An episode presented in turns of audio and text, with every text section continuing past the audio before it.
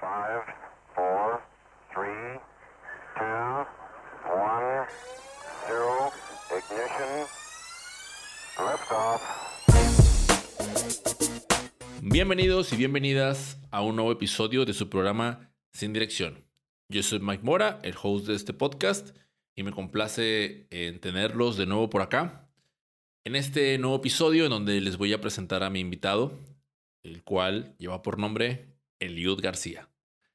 Eliud es una persona, es un gran amigo, antes que cualquier otra cosa, a quien decidí invitar a este programa, ya que no hace mucho tiempo él se fue de aquí, de la ciudad en la que ambos vivimos. Bueno, él vivía aquí, ya, ya no más, que es Apodaca, Apodaca, Nahuel, una, una ciudad que, que, de la que orgullosamente soy, soy originario. Pero él actualmente se encuentra en Arkansas, Arkansas, en Estados Unidos.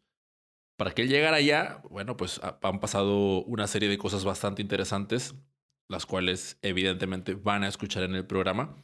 Pero yo decidí invitarlo precisamente porque me dio mucha curiosidad cómo, cómo fue ese cambio.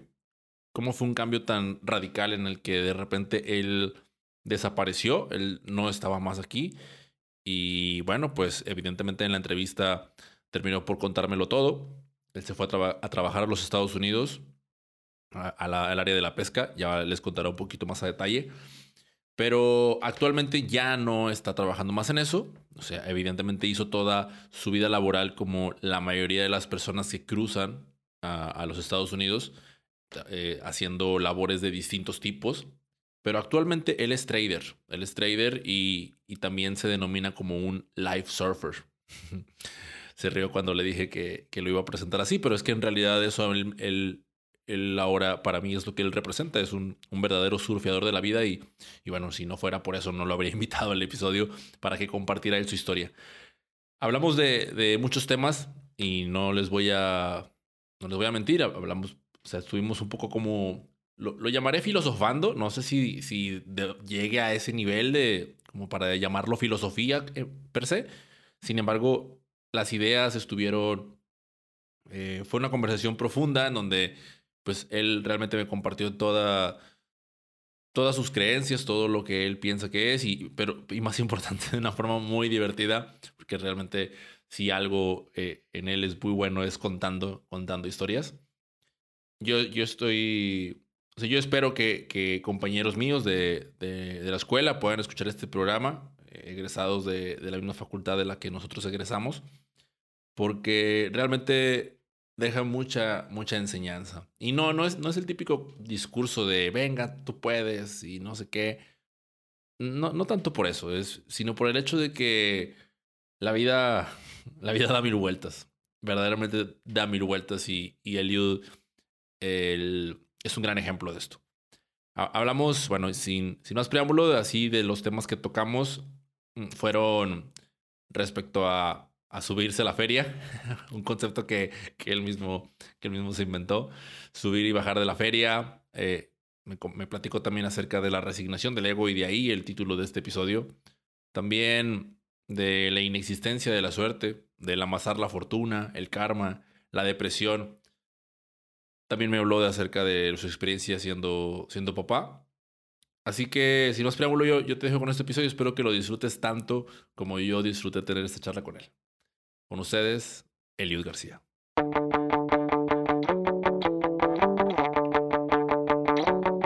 Bueno, lo, primero que quería, quería preguntarte, te debe ser muy franco, estoy, muy contento y muy emocionado de, de que estés por acá. Y lo, pero fíjate que ayer que estaba, estaba planteando las preguntas dije, a ver, a ver, a ver qué me responde él. ¿Cómo es que dos personas que vivieron durante la mayor parte de su vida en la misma ciudad, ¿no? O sea, que crecieron, que ambos crecimos en Apodaca, eh, hicimos nuestra, nuestra infancia, nuestra juventud. De repente, uno de nosotros está viviendo al sur de Estados Unidos, en, un, en una vida, eh, yo, yo, yo lo considero una vida loca y, y en el mejor sentido de la palabra, y ahorita va, van a entender la gente el contexto de esto, y el otro, y el otro permanece, permanece en la misma ciudad en la que estaba, en la que estaba antes. sea, ¿cómo, crees tú que, que, sucede, que sucede algo así? Mm, bueno, pues va a sonar así muy cliché, ¿no? Pero son cosas del destino. al menos, eh, al menos desde, desde mi ejemplo, ¿no? Dices, bien lo dices, este, aunque no nos conocimos desde muy pequeños, eh, nos conocimos ya en la parte, si recuerdo, en la universidad, por ahí de los, yo tenía algo, alrededor de los 16 años cuando yo entré a la, a la facultad. Pero sí venimos de una, de una zona pues sí muy, muy cercana, yo creo que a 15 minutos más o menos aproximadamente en coche tu casa de la mía y, nunca habíamos coincidido. Y, eh, entonces en cuanto a costumbres, en cuanto digamos ideología o tradiciones, pues ambos mexicanos, de la misma zona, porque pues tú sabes, aunque, aunque uno somos, por así decirlo, de cierta ciudad y seamos mexicanos, tenemos muy, cosas muy tradicionales, muy diferentes de un regio, por así decir, un ejemplo de, de una persona del DF o de una persona de un poquito más al sur, Oaxaca, etcétera. Entonces, a pesar de todo eso, y, y como bien lo dices, viviendo la, la vida loca de, de este lado, eh, pues quizás me, me, me, me entiendes, que, que es algo que ni yo mismo me lo esperaba, no, no supe en qué momento. Este, terminé, terminé, terminé de este lado, ya voy para cuatro años, de hecho, cuatro años este, fuera de, de mi país, de, de México. Sí, casi, casi los cuatro años. Y muy curioso porque yo vine en dos ocasiones y algo que me pasó de, de muy pequeño no sé si te había platicado que mi, mi, papá toda la vida ha trabajado acá en Estados Unidos, pero él trabaja por temporadas. Él hace seis meses acá, seis meses en México, seis meses acá, seis meses en México. Entonces, algo que a mí no me gustaba mucho, o que, o que yo me peleaba más, inclusive con mis tíos que también hacen lo, lo mismo, ya viene, digamos, esa tradición de familia. Yo siempre decía, o sea, yo, yo no necesito irme a, a, a ese país, ¿no? A, a ir en busca del dinero, a ir en busca supuestamente de un mejor estilo de vida, que ya después con, con las experiencias eh, te das cuenta que es todo lo contrario, ¿no? O sea, quizás sí podrás estar acomodado un poquito más este, tu nivel socioeconómico, pero en realidad es, es un nivel muy bajo en el, que, en el que uno como latino, si no, es, si no eres nacido aquí, ¿no? Si no dominas el idioma también al 100 y, y si pues, digamos, no estás metido en el sistema completamente, ya sea con tu carrera o un trabajo más profesional, pues vives una vida muy, muy básica. Inclusive me atrevo a decir que hasta peor que la que yo vivía en, en México, que vivía, que vivía ya por, por aquellas épocas, ¿no? Recién salido de la facultad.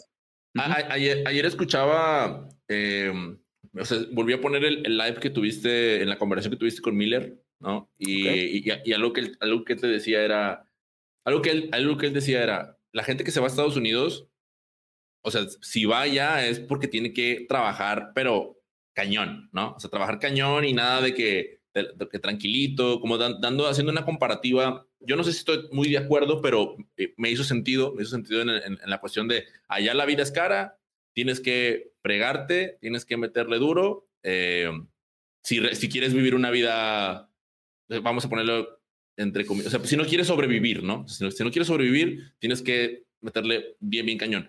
Yo cuando, la, última vez que, que, o de las últimas veces que coincidimos por acá, eh, yo me acuerdo, tengo muy presente que en, en, una de esas fui a las oficinas de, de Soccer Center, ¿no? Ok. Fui, fui, llegué a donde estabas tú coordinando, coordinando la liga de fútbol.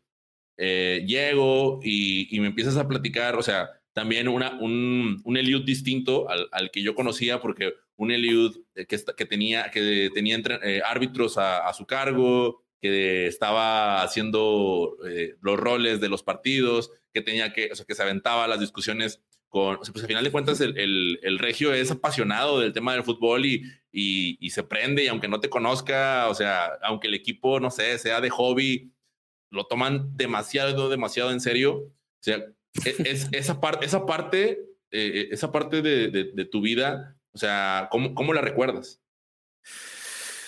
Pues, ¿qué te digo? Eso me llegó hace, hace un par de años, cuando recién llegué aquí, fue lo que más, más te pega, ¿no? Como, como bien lo dices, venir ya metido esa, faceta de, tan tradicional de un regio, ¿no? Apasionado al fútbol, que es lo que se ve allí, ya sabes, los dos equipos de la ciudad, o Tigre o Rayado, ¿no? Ya sabes, las, las, las las fines de semana tu carnita, tu chelita asada y el tema de conversación principal siempre, o, las mujeres o, el fútbol, ¿no? Esa es la típica. Entonces, como bien lo dices, yo llevaba trabajando cinco años en, en, Soccer Center, llevaba ya, creo, tres años atrás también trabajando como coordinador de, de Sports Academy. No sé si recuerdas esa academia. También coordinaba, llegué a coordinar alrededor, creo que de 15 entrenadores. Entonces, esto lo hacíamos de, de outsourcing. Eh, clases de no solo fútbol, ya entraban otras, otras, este, otros deportes, básquetbol, voleibol, taekwondo, inclusive algo de ritmos latinos, etcétera pero sobre todo, yo creo que mi, mi, mi trayecto ya como trabajo, digamos, profesional o en lo que, en la rama en la que yo me, me especialicé, siempre fue la preparación física y, y, en este caso el fútbol, porque también trabajé de, de, árbitro dos años y también trabajé de entrenador durante tres años y empecé en una escuela ahí cerquita también de tu casa, no sé si recuerdas Jaguares en Apodaca. Entonces ahí fue cuando yo, ahí fue cuando yo noté, noté así como que mi, mi, mi feeling, ¿no? Mi, ahí fue, fue donde dije, me gusta esto, ¿no? Hablar con la gente. Yo no sabía nada de, de o sea, de, de, la teoría en realidad, cómo vas a entrenar. Yo solo había jugado fútbol pues toda la vida también, pero ya eso es muy diferente que, que tú agarres una categoría, en este caso infantil, trabajé niñitos desde cuatro o cinco años hasta personas de mi misma edad. En ese entonces yo tenía como 18 y tenía un equipo de la categoría 93, yo soy 91. Entonces trabajar con personas de tu edad y que están inclusive en tu mismo ambiente es, es, bastante marcado. Entonces, a responderte la pregunta que me dices, ¿cómo, ¿cómo superas esto? Una vez que llegas acá, lo primero que te invade es la soledad. Estás tan acostumbrado a, ese rol de, de vida, a esas tradiciones, a esa familia, a esos equipos, que cuando llegas acá y te das cuenta que la vida no es como te la cuentan, ¿verdad? Que vas a ver las personas con esos corridos de que en su carro y ahora me envidian desde que estoy acá y empecé desde abajo, pero ahora yo los veo y todas estas cosas, ¿no? Que, que le doy la mano al que me dio la mano y el que no, que se vaya a la chingada y, te, y te da risa. Y, y lo más curioso es de que una vez que empiezas a trabajar y te empiezan a llegar tus cheques, prácticamente eso, pues, yo le llamo, es como alquilarte, ¿no? Inclusive yo, lo que más me pesó a mí es dejar mi trabajo de oficina, dejar mis amigos, dejar las carnitas asadas, las cervecitas, todas estas cosas tan marcadas, como bien lo dices, en, en, en mi etapa de, de, entre adolescente y, y, ya un poquito más, más profesional, una vez terminado, venir acá y venir a trabajar en una, yo, yo vine a un, a un estado que es Arkansas, donde yo vine con una visa de trabajo la primera ocasión y, y es un trabajo durísimo, es un trabajo de pesca, es un trabajo de, de en el campo, de, estar en el sol desde la mañana hasta que anochece. o sea, no te da tiempo ni para gastar los dólares. Entonces, vivía en una casa con ocho personas, vivía prácticamente con personas que ellos eran de Michoacán y no me acuerdo que de Guanajuato, pero personas que vienen de un, de un rancho.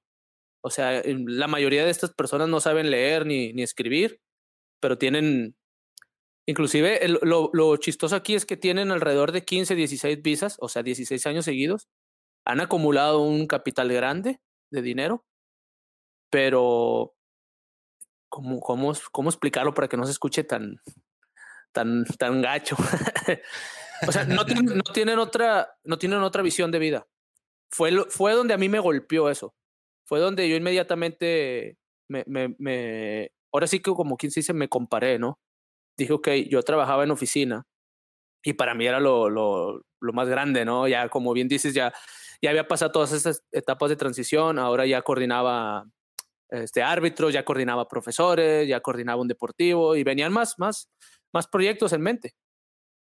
Llegar acá y, y, decir, bueno, aquí no eres eso, aquí no eres licenciado, aquí no coordinas nada, eh, aquí inclusive llegas de peón y desde lo más bajo, porque no tienes licencia para conducir, entonces no puedes conducir un camión, te va a tocar estar todo el tiempo abajo, en el sol, en el agua, jalando la red, lodándote, o sea, aquí se acaba eso.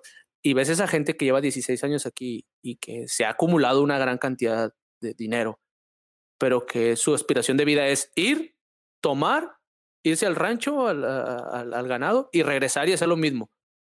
Entonces, inmediatamente a mí me llegó eso, ¿no? La soledad, sobre todo también de no poder convivir con amigos, también una cosa muy cierta, una vez que te alejas, prácticamente experimenté eso, ¿no? Es como si te hubieras muerto y, ya nadie se acuerda de ti. Y, y, el que se acuerda es así como, oye, güey, este, meses sin hablar contigo, ¿cómo estás? ¿Cómo, ¿Cómo te ha ido y todo? No, bien, bro, ¿qué, qué pasa? ¿Qué hay por allá?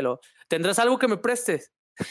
o sea, es donde te empiezas a dar cuenta y dices, o sea, qué pedo, todo el tiempo que estuve acá nunca me preguntaste cómo me estaba yendo, cómo me sentía, qué, qué es estar acá, y me hablas nada más un buen día y para eso, pues también te, te hace un poquito ya más, más seco, ¿no? Más, más centrado. Oiga, dime. O sea, o sea, el hecho de, digo, me, me llama la atención cómo al final de cuentas, eh, somos el resultado de las personas con las que, con las que estamos, ¿no? Y las personas con las que nos rodeamos. Eh, en este caso, eh, yo, yo, creo que, que ahí en, temas de, o sea, en temas de ego y, y, que todos lo tenemos, el, el, el, manejarlo. Yo tengo muy presente que alguna vez escuché decir, a mí me, a mí me, me gustaba, me gustaba, perdón, o me gusta pelearme, ¿no? Y, y siempre, y de lo que yo recuerdo tuyo, siempre te vi como, como el entrón, el el que nunca se rajaba. Si alguien, ay, se le encantado un tiro, vamos a aventarnos un tiro, échamelo. O sea, no importa, me acuerdo, me acuerdo de Miqueas, ¿no? O sea, Miqueas también, eh, estamos hablando de Miqueas, era un liniero, de, un liniero defensivo de, de fútbol americano de, de, auténticos tigres y, y que en algún momento, y que, y que, en algún momento también dijiste, pues dale, o sea, no, no me importa.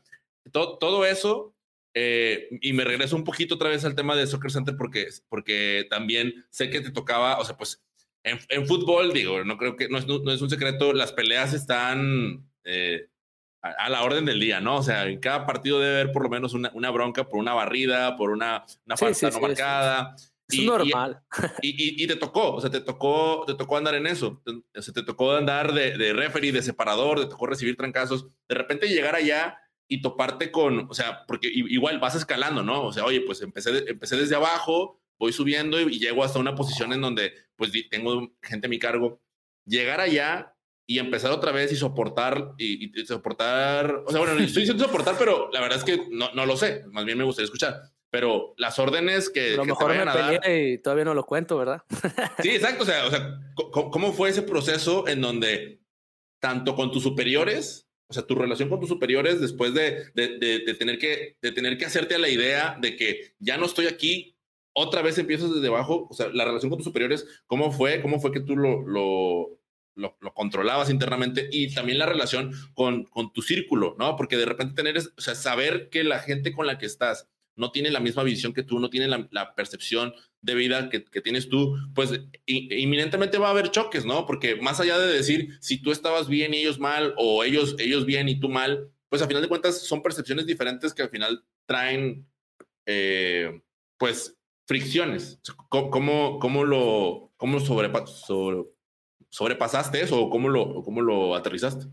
Ok, pues así en resumidas cuentas, no, la, la forma en lo que lo terminé fue, mírame, me salí de esa compañía, ya no regresé, me importó un carajo lo que dijeran, yo vi la oportunidad de, ah, porque pues acuérdate que vine a Estados Unidos, me regresé, por lo mismo que tú dices, mi forma de pensar, mi, mi, mi manera ya de, digamos, de haber experimentado la vida en, en, lo largo de mi carrera y mi transcurso, al llegar de este lado y ver la oportunidad de, de, dinero, lo primero que dije, o sea, primero me sentí triste, ¿no?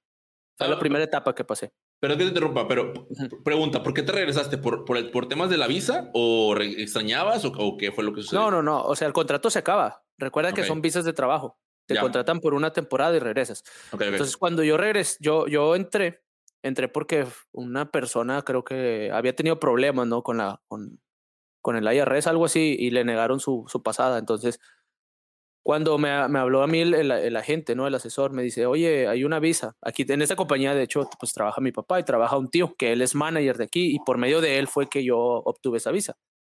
Entonces, al llegar yo aquí y luego darme cuenta de eso, ahí salen esos instintos, esas, esas, esas, todas esas costumbres o esa personalidad que ya traes muy marcada, ¿no? Y que ya después lo, lo fui dejando un poquito, empecé a observar otras cosas, el por qué yo, yo actuaba de esa forma, como bien lo dices, no me gustaba pues, la violencia, ¿no? Me gustaba, si alguien me decía algo, defenderme y, no solo defenderme con palabras, ¿no? Yo crecí en un ambiente un poquito, un poquito rudo, ¿no? Un poquito de, machismo, en la cual la mujer está en casa, el hombre a trabajar y, si quiero llego, si no quiero no llego y, o sea, a mí no me hables de los niños, ¿no? A mí no me hables de, yo por eso traigo el dinero y tú encárgate.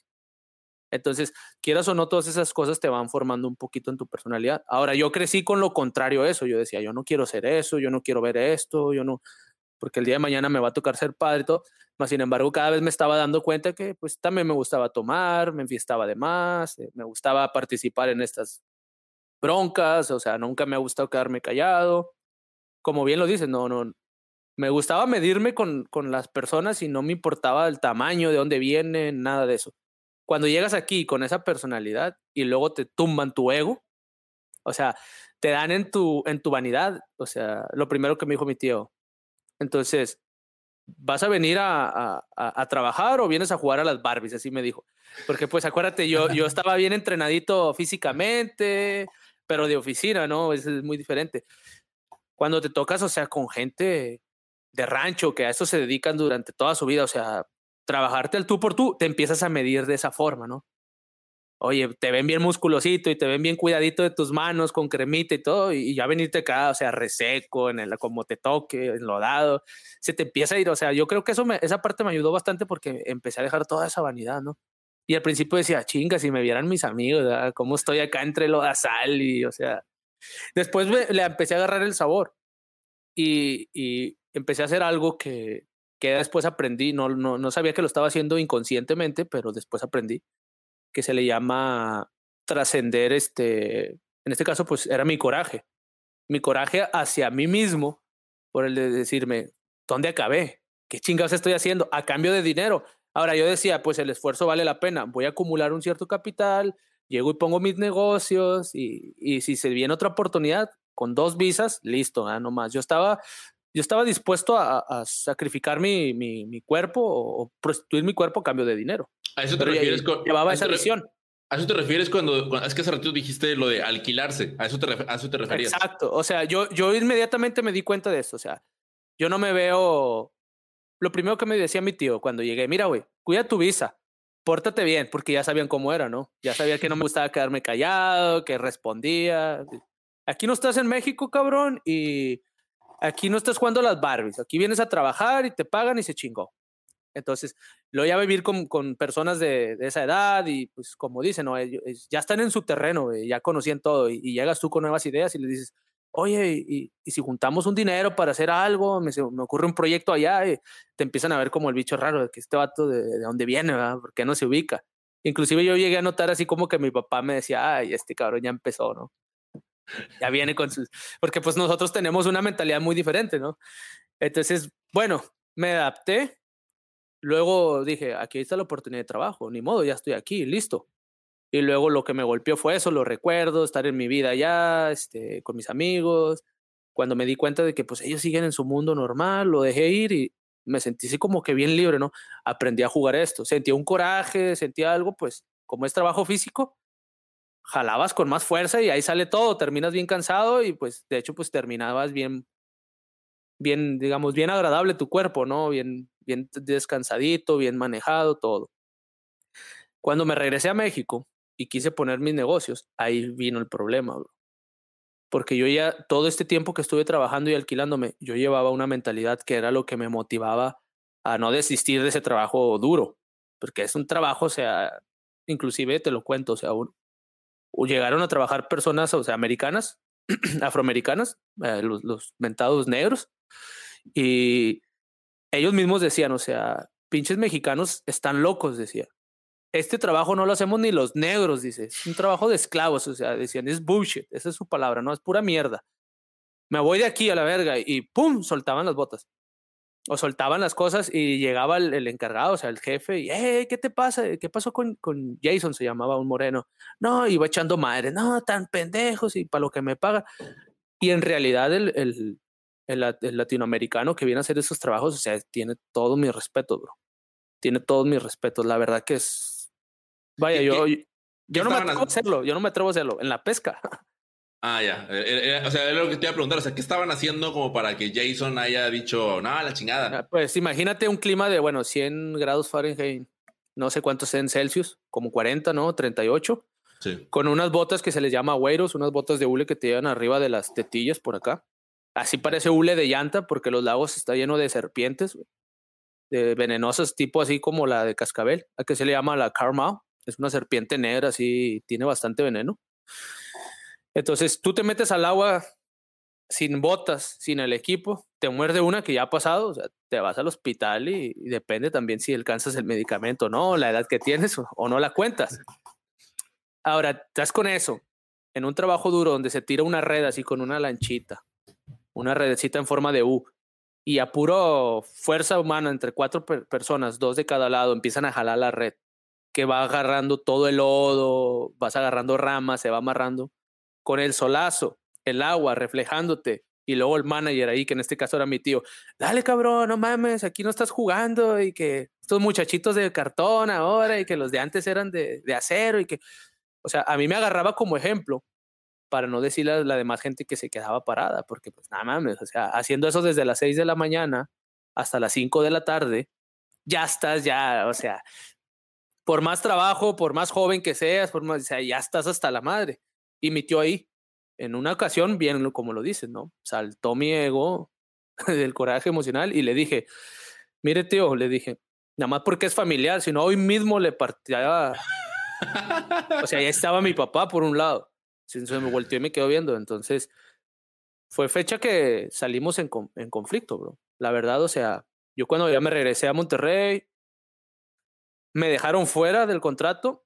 Para agregarle acá en Monterrey se me cayeron mis inversiones, mis negocios que yo estaba poniendo. Casi pierdo toda mi fortuna que hice en esos seis meses que trabajé.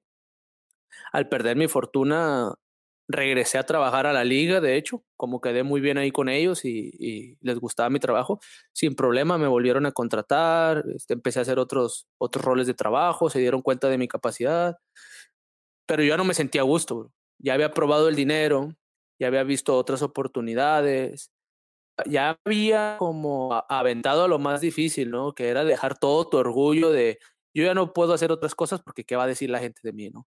Yo ya no puedo hacer, o sea, ya me valía madre eso. Ya había intentado hacer otros negocios, ya me había ido mal. El detalle es que no encontraba qué hacer con, con mi vida. O sea, literal no encontraba. Ya había tenido dinero, lo había puesto a trabajar, se estaba perdiendo, se me había perdido. Ya estaban pasando muchas cosas con mi cabeza y luego me volví a meter al mismo ciclo con mis amistades, ¿no? A refugiarme en las cervecitas, en el fin de semana. Volví a trabajar aquí, luego trabajé como personal trainer en, en este, ¿cómo se llamaba? El Team Fitness. Y inclusive ya hasta estaba trabajando más horas de las que trabajaba en Estados Unidos, porque trabajaba desde las 7 de la mañana personalizados, entraba a la oficina a las 11, salía de la oficina a las 6 y luego de 6 a 10 me iba al gimnasio otra vez a trabajar. Y supuestamente estaba haciendo lo que me gustaba hacer, ¿no? Mi carrera, personal trainer, convivir con gente. Se me empezó a ciclar mi mente porque mi mente ya estaba pensando en Estados Unidos en venir por ese dinero, capitalizar un poquito más, entonces ir a hacer otro negocio. Pero, a ver, "Mira, ujú, So- so- solo eso, ahí, ahí estoy un poquito confundido. O sea, cuando dices eh, que te empiezas a ciclar, pero al mismo tiempo con tu mente en Estados Unidos, o sea, tú estabas haciendo todo este proceso porque estabas ahorrando para regresarte a... O, o cómo? No, no, no. Yo, ya- yo, yo ya tenía un dinero, digamos así, guardado, ¿no? Sí. que estuve a punto de perder, que fue lo que me traje de, de Estados Unidos en el regreso a Monterrey. Te estoy hablando del 2016. Entonces, cuando me di cuenta que no me salió todo, me empecé a gastar de más. Lo que hice fue volverme a meter a mi, a, mi rama, ¿no? Trabajar para mantenerme estable. Entonces me empiezo a ciclar en el de los fines de semana a la fiesta y luego al trabajo lunes y, y Ya, ya, ya. sobre todo eso. Entonces lo que estaba haciendo nada más era holdear o aguantar que se llegara la oportunidad para irme a Estados Unidos nuevamente. Porque esa era la, o sea, ya era la segura, ¿me entiendes? Entonces, bien chistoso, mi orgullo decía en la madre, no que no necesitaba ir para salir adelante. Ok, me dio en la, en la torre. Fui. Cuando regreso, regresé con dinero, intenté hacer negocios pensando, les voy a demostrar que con un solo año ya no necesito ir 15 o 30 veces a, a, a partirme la madre de Estados Unidos para pegar un negocio. En la madre, no fue así. Ya estaba esperando ir otra vez, me iba a volver a comer dos veces mi orgullo. Entonces, para comerme la tercera, bro, se llega la fecha, se van todos y me dejan fuera. ¡Pum! O sea, es lo que te digo, es el destino. Así tenía que pasar esas pruebas. Sin que supieran, yo mismo me estaba empezando a comer mi orgullo. Tú viniste con la idea de decir, ya no voy a volver a ir, hijos de su pinche madre. Con una sola vez que fui, supe ahorrar, supe administrar, ya tengo unas ideas, voy a emprender, les voy a demostrar. Nada. Nada, bro. Me dejan fuera, me dejan en, el, en, el, en mi trabajo, en lo mismo, pero ahí es donde te digo, me empecé a ciclar en lo mismo. Ya no le encontraba el sabor. Cuando dices te dejan fuera, ¿te refieres a, a, que, a, que, todos tus familiares se volvieron a ir a Estados Unidos y tú te quedaste? En ese caso es nada más mi papá, pero y todas estas personas que vienen visadas desde atrás. Ah, ya, ya, ya. En Monterrey solo es mi papá y en este caso iba, iba a ir yo. Ya. Entonces ya fue así como que, pergas, karma. ¿Verdad? Pues no le debía haber dicho eso a mi tío, que le iba a patear y que nada más porque es mi tío, y, y, así con otras personas ahí que medio me discutí y todas estas cosas, ¿no? Chingao. Bueno, ni modo, le damos. Entonces, no me di cuenta que me empezó a, a tragar la ansiedad. Empezó ya mi mente, ya, ahora lo comprendo, ya, ya no estaba en el, en el aquí y en el ahora. Empezaba a irse el pasado y eso me deprimía. Empezaba a irse el futuro y me daba ansiedad y las formas en las que yo supuestamente estaba en el aquí en el ahora era con mis amigos, con el alcohol, viendo el equipo de, fútbol, la carnita asada, o, o, con las chicas, o con las mujeres, o con paseando el rato, ¿no? En lo que después me doy cuenta que ese es el ciclo, ese es el ciclo de la vida del que habla Robert Kiyosaki, la carrera de la rata, ¿no? Ya nada más le faltaba eso, la cereza al pastel, embarazar a mi, a mi en ese entonces novia o algo y, y pum, quedarte ahí para siempre, ¿no?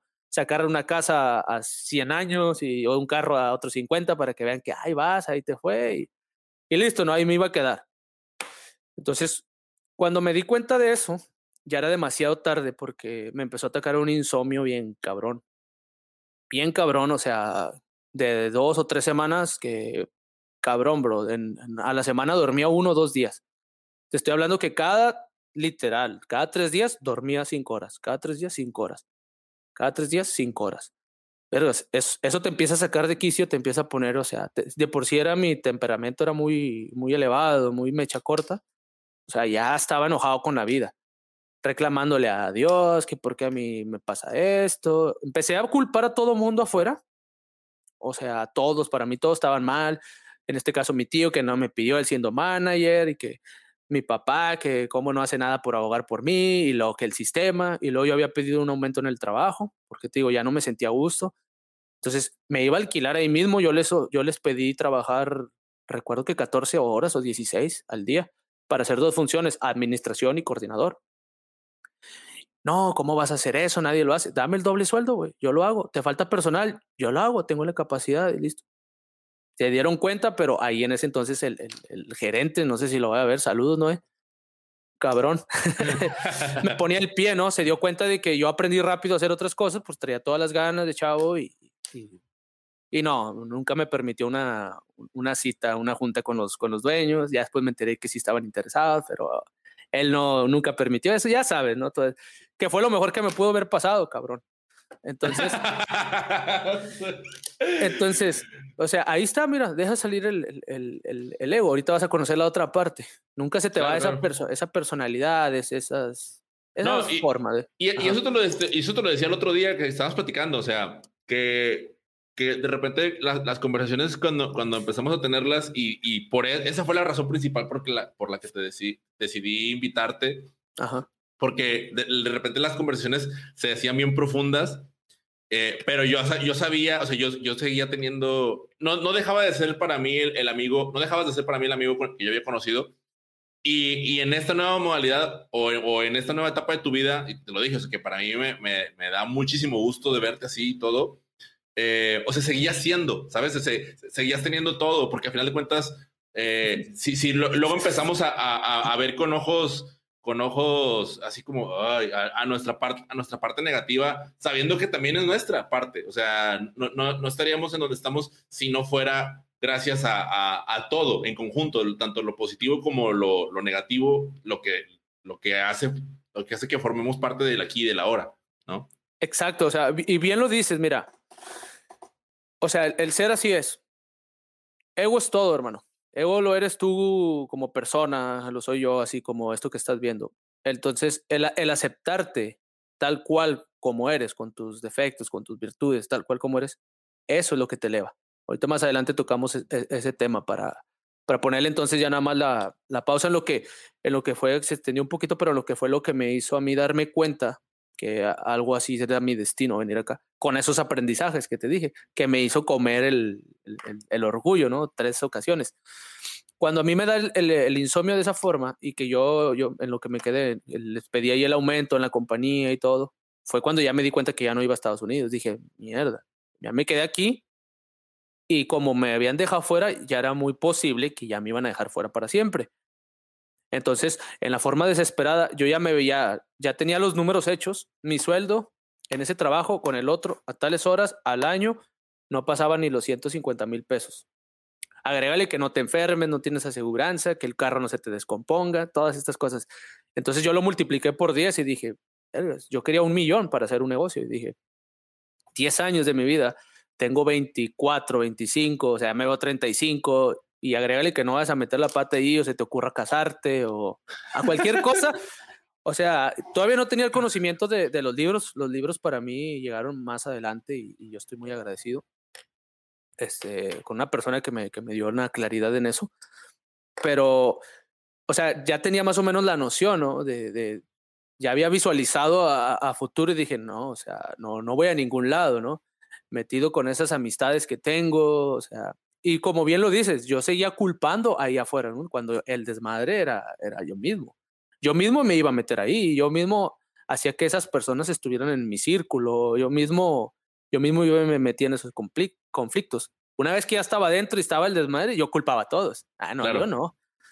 Pero yo mismo sabía y era consciente que lo, lo atraía a mi vida, ¿no? Entonces, sí, sí, la diferencia, la diferencia entre la, la victimización y, la, y la responsabilidad, ¿no? La cual es, la cual es muy común en todos y que tiene mucho que ver con el tema del ego. Quiero, quiero decirle, darles un mensaje a la gente que está, que está escuchando esto. Si para, si para hasta este punto ya chocaste con las ideas de Liud, eh, qué, qué bueno, o sea, qué bueno, pero que ojalá, o sea, te invito a que te quedes para que escuches todo, porque, o, sea, yo no, no sé si recuerdes que cuando estábamos en la, cuando estábamos en la, en la escuela, eh, chocábamos mucho tú y yo, ¿no? O sea, al final, por alguna extraña razón nos hicimos amigos, no, no sé por qué, pero por los, los, opuestos se, se atraen. teníamos muchos choques. entonces, ahorita es, escucharte, digo, yo, yo conozco, conozco a, a la audiencia eh, gran, parte de ellos son amigos. Es más, no dudo que aquí también estén escuchando ahorita incluso compañeros de, la escuela. Saludos a todos. Eh, y, discúlpenme si alguna vez los ofendí o los hice sentir mal. Créanme que ya, ya pagué el karma, o sea, no hay necesidad que ustedes hagan algo, ya, ya me lo hizo pagar Dios. Eh, entonces, sí, sí, quería, quería, resaltar esa parte.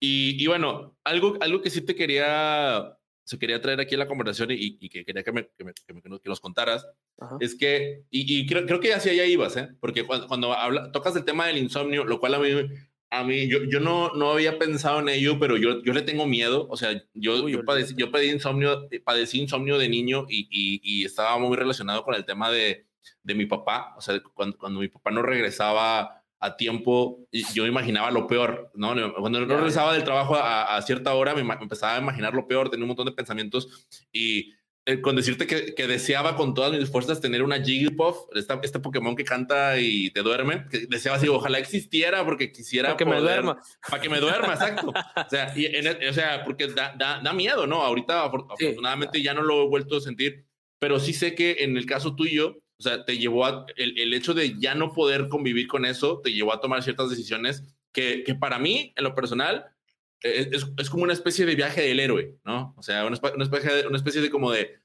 de eh, esa, esa parte te llevó a, a, tomar otro tipo de decisiones que te llevaron a un punto en el que no deseabas estar. No sé si, si me quisieras platicar un poquito más de eso. Claro, mira, cuando llegó a mí el insomnio, pues la primera, ¿no? A mí nunca me han asustado Vamos a ser directo, las drogas ni, ni, ni nada de ese tipo de ambiente, puesto que pues yo mismo lo, lo provocaba, ¿no? Lo, como ahora sí como si se lo materializaba en mi, en mi estilo de vida. Y ya había probado yo la marihuana, creo, pero a mí no me, no me gustaba, a mí me gustaba tomar bastante, ¿no? Me gustaba más la fiesta por eso, pero ya el alcohol no me servía, bro.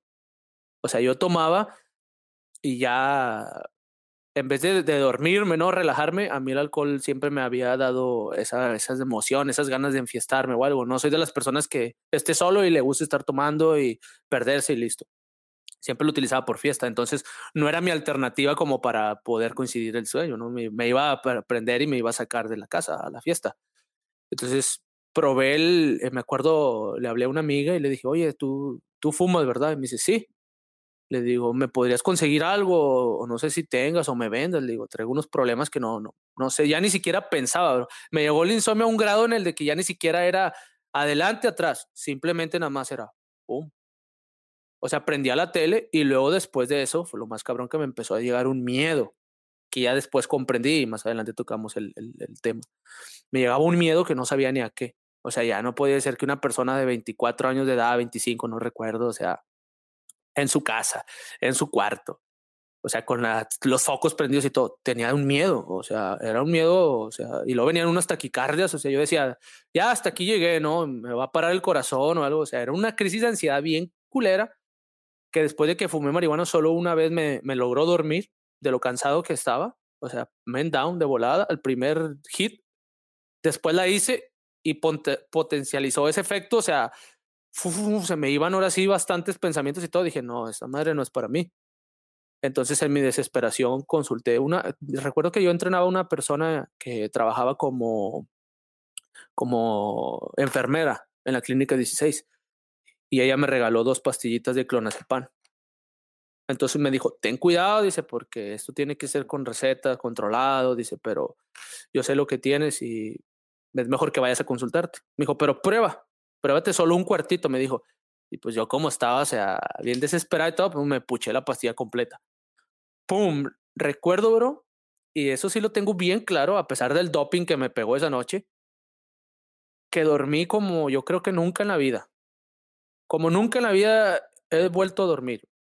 O sea, inclusive lo seguí haciendo después, pero esa vez, o sea, me noqueó que creo que dormí como 20 horas seguidas, güey. Y a mi mamá me, eh, ¿qué pedo? ¿Qué? O sea, ya son las no vas a trabajar y todo. O sea, yo me parece, déjame que estoy tan feliz, o sea. pero güey, me paré con unas fuerzas, o sea, como si alguien me hubiera inflado los músculos y todo, y me sentía bien. O sea, donde mi cuerpo ya me pedía, o sea, resetearme por completo. Y luego empecé a pensar poquitito. Llegó a mí la claridad de una vez ya descansado, porque ese es el problema. Ya cuando llega la ansiedad y te empiezas a, ya no piensas. Y tengo personas conocidas que llegaron a intentar suicidarse, ¿no? Pasaron por temas así medios, medios parecidones.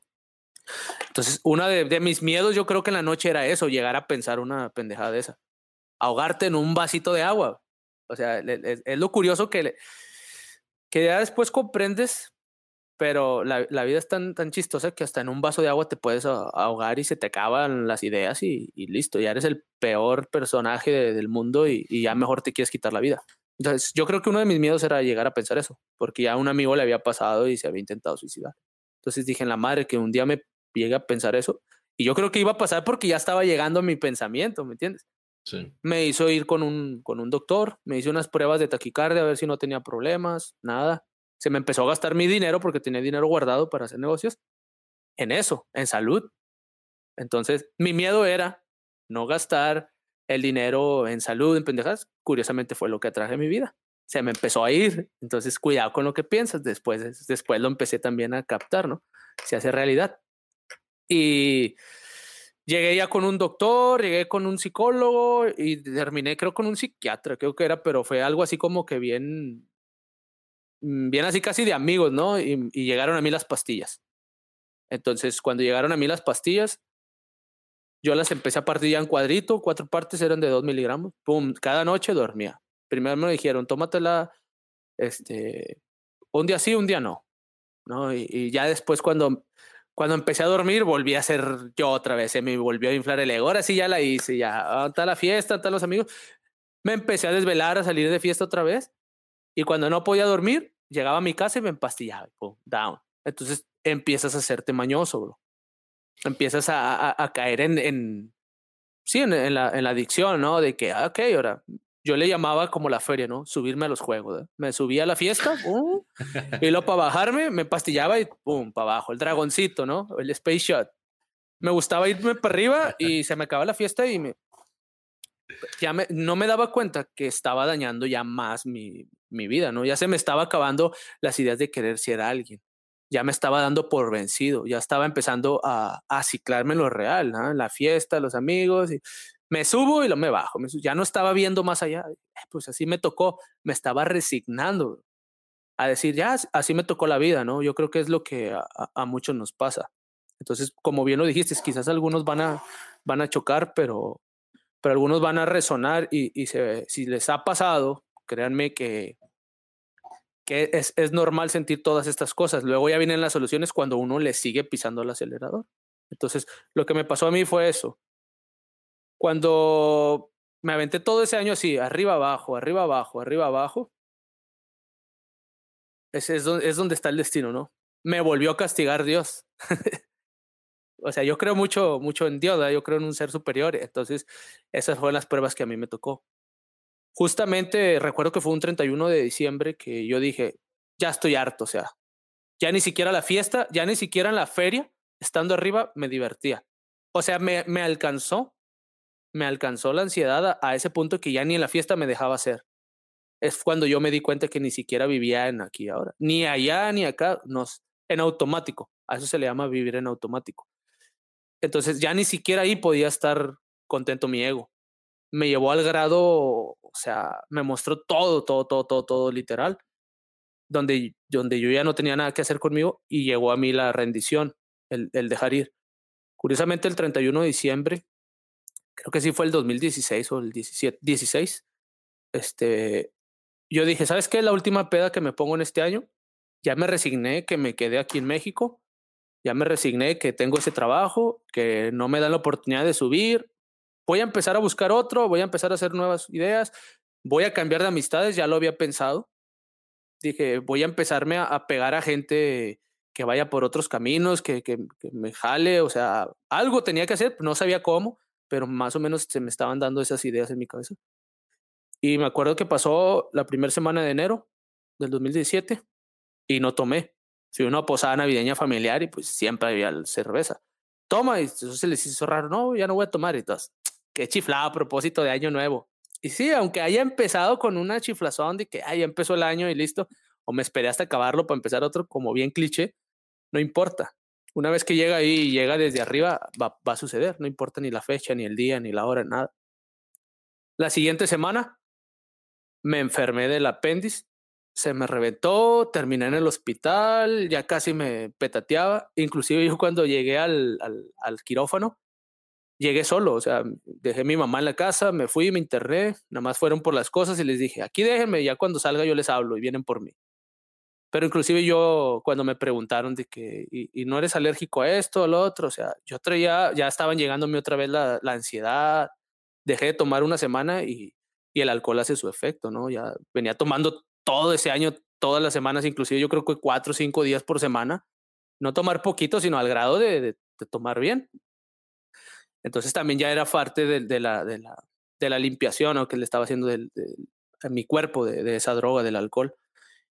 Y, y, ya estaba empezando a llegar a mí esos pensamientos otra vez y me, me pasó, me fui al quirófano. Yo me fui diciéndole a Dios, ¿sabes qué? O sea, pónganme la anestesia, me quiero dormir y no sé si despierto y si no despierto, mejor. Yo me acuerdo que lo pensé, dije, si me ponen esa, esa madre y si no despierto, o sea, yo ni, ni miedo tenía, o sea, me dolía tan cabrón y yo estaba viendo ahí gente, o sea, los hospitales en México, o sea, Dios, o sea, no se los deseo a nadie. En urgencias con gente ahí ya muriéndose y, tú pasando por algo así que no sabes ni qué onda. O sea, yo dije, aquí me van a dejar morir, ¿no? Y no iba sin miedo, yo me traía, o sea, quiero, ya, si no despierto mejor me recuerdo que cuando desperté, o sea, fue como un sueño y que ah, con madre volví a dormir y me paré, ay, güey, y ya estaba operado ya. Ok, la libré. Ya le hablé a mis papás, a mi mamá, mi papá no estaba. Y ya llegó mi mamá ahí, no la dejaron verme, ya le dije, no, pues vete, ya vienes cuando te dejen entrar. Ya llegó, salí. Vas a creer que después de eso, se me fue lo último que me quedaba, que era el cuerpo, que era la, el, el físico, ¿no? La, la vanidad. Ya había dejado de, ¿qué van a decir de mí? ¿En qué trabajo? ¿Qué hago? ¿Eres un bueno para nada? Ya. Pero todavía me quedaba la vanidad, ¿no? Que no me vieran sin estar bombeadito, sin el six-pack, sin, sin un cuerpo que, que llamar la atención, ¿no? Se me fue después de la operación, 15 kilos perdí. Casi, pues yo soy delgado por naturaleza, pero sin comer, sin entrenar y sin dormir y, y y enfermo. Pum, 15 kilos abajo. O sea, ya me veía yo en un espejo y dice, ¿qué más me puede pasar, Dios? O sea, ya me atropellaste. Por eso les digo, pagué todas las mías. Todas, todas. Aquel que ofendí diciéndole que ah, estás gordo y que. O a este que aprendí diciéndole otras cosas, yo los pagué. Créame que lo, lo, lo, lo pagué y, y bien. Entonces, en el espejo viéndome ahí, yo dije, o sea, ¿qué más, Dios? O sea, ya. Ya me diste, ya. Ahora sí. Pero en ese momento, cuando yo recuerdo que en el espejo en mi cuarto y con dos o tres personas que fueron a, verme, otra prueba más de que dónde están los amigos, inclusive familia. Yo sé que pues a lo mejor se dieron cuenta, ah, pues no se murió ni nada. Pero no fueron para llegar ahí, oye, ¿qué te pasa? Ni nada. Tres o cuatro personas de todo mi círculo de amigos y toda la gente que yo traía para arriba y para abajo en la fiesta, tres o cuatro personas fueron a verme. Ahora, la verdad nunca me ha significado mucho, pero sí me hizo abrir así la cabeza de que siempre vas a estar solo, ¿eh? Nada más tu mamá ahí. Entonces, cuando ya me vi en el espejo y dije, bueno, ya me toca. Me recupero, me voy a la oficina, chambeo desde abajo, ya no salgo. Dije, ya no voy a tomar, pues aparte no voy a poder. Me desintoxico, etcétera, etcétera, etcétera. Me llega la llamada de Estados Unidos. Tring, contesto. Oye, Leo, sí. ¿Cómo andas de, de, disponibilidad? ¿Para qué? Le digo. No me acordaba quién era la persona. Soy Alejandro de, de, de del trabajo de acá de Estados Unidos. Y yo, ¿qué pedo? O sea, ¿en serio? Me dice, sí, se abrió una oportunidad, hay una visa de trabajo, ¿te quieres venir? Entonces yo, pensando, no mames, o sea, estoy todo jodido. Lo primero que se me pasó, o sea, me acaban de operar, o sea, le digo, no le digo, tenía dos semanas, creo que iba, dos semanas tenía. Apenas fue el primer día que regresé a, a la oficina a trabajar, fíjate. Ya lo recuerdo ah, y, aparte, os digo, a mí, a mí también me, me, me, tocó, o sea, a mí también me quitaron el apéndice y, y te dicen, ¿qué? Son seis meses sin, sin esfuerzo. Sin esfuerzo físico. Fuerte. esfuerzo físico. Sin esfuerzo, ajá, fuerte, exactamente. Y, y sí, de repente sientes que no te puedes ni, ni, ni estirar, ¿no? O sea, te, sientes te da un pisco como la ingle, ¿no? Sí. Cuando, y, cuando y haces un abdominal o algo y, ay, cabrón. Te da miedo que, que, porque luego te dicen, oye, se te puede hacer una hernia, ¿no? Y no, no, por favor, ¿no? Ahí es como, como con el temor de, de yo, yo no, me acuerdo no que... nada pesado, no comas chile y, y, y no tomes uh, alcohol para que no te dañen las tripas ahorita porque se te salen por ahí otra vez. Entonces, fíjate, llegó a mí inmediatamente cuando llegó eso, llegó primero la rendición a mí, ¿no? Ya aceptar, llegó esa llamada y algo que se me había pasado, mi, mi sueño siempre había sido ser el coordinador, pero no solo el coordinador, sino el gerente general de una, de una empresa deportiva. Curiosamente, ese mismo día en la, en la tarde, me habla una de las personas que había sido mi amigo, que, tenía equipos ahí, una persona que, que, estaba bien, bien posicionada económicamente, y siempre me había dicho, pero yo lo tomaba en broma, de que, eh, güey, un día voy a hacer una, una sucursal y te voy a llevar para que tú seas el más chingón ahí, porque le gustaba mi trabajo, ¿no? Que siempre estaba ahí, como tú dices, al pie del cañón, viendo los juegos, parando el árbitro, todo, en las broncas, ¿no? Y ese mismo día, en la tarde, más tarde, dos, tres horas más tarde, me habla. Y lo me dice, ¿estás en la oficina? Le digo, sí, ya regresé. Y me dice, ok, ok, ahí voy para allá. Llegó, me dijo, súbete al carro. No, pues me subí a pedir permiso ya a la, a la persona que me cubriera y me fui. Me dice, ¿te acuerdas cuando te dije y todo? Fuimos a ver las canchas donde él montó su negocio. Me dice, ¿cuál quieres que sea tu oficina? Me dice, ¿esa, esa o la de arriba? Le digo, ¿qué? ¿Estás jugando? Y él me dice, no, Dice, ya lo platiqué con mis otros socios y yo te había dicho que te quería a ti y, y te, voy a, te voy a dejar que te encargues de contratarme otras dos personas para que uno sea tu asistente y la otra administradora. Pero quiero que seas el gerente general de esta sucursal. Y yo me quedé así como que, what the fuck. O sea, en la mañana me hablaron de irme a Estados Unidos y luego me llega mi, lo que había sido mi, mi máximo sueño, ¿no? Ser el encargado. Ahora sí, hacer las cosas por completo a mi, a mi, a mi gusto.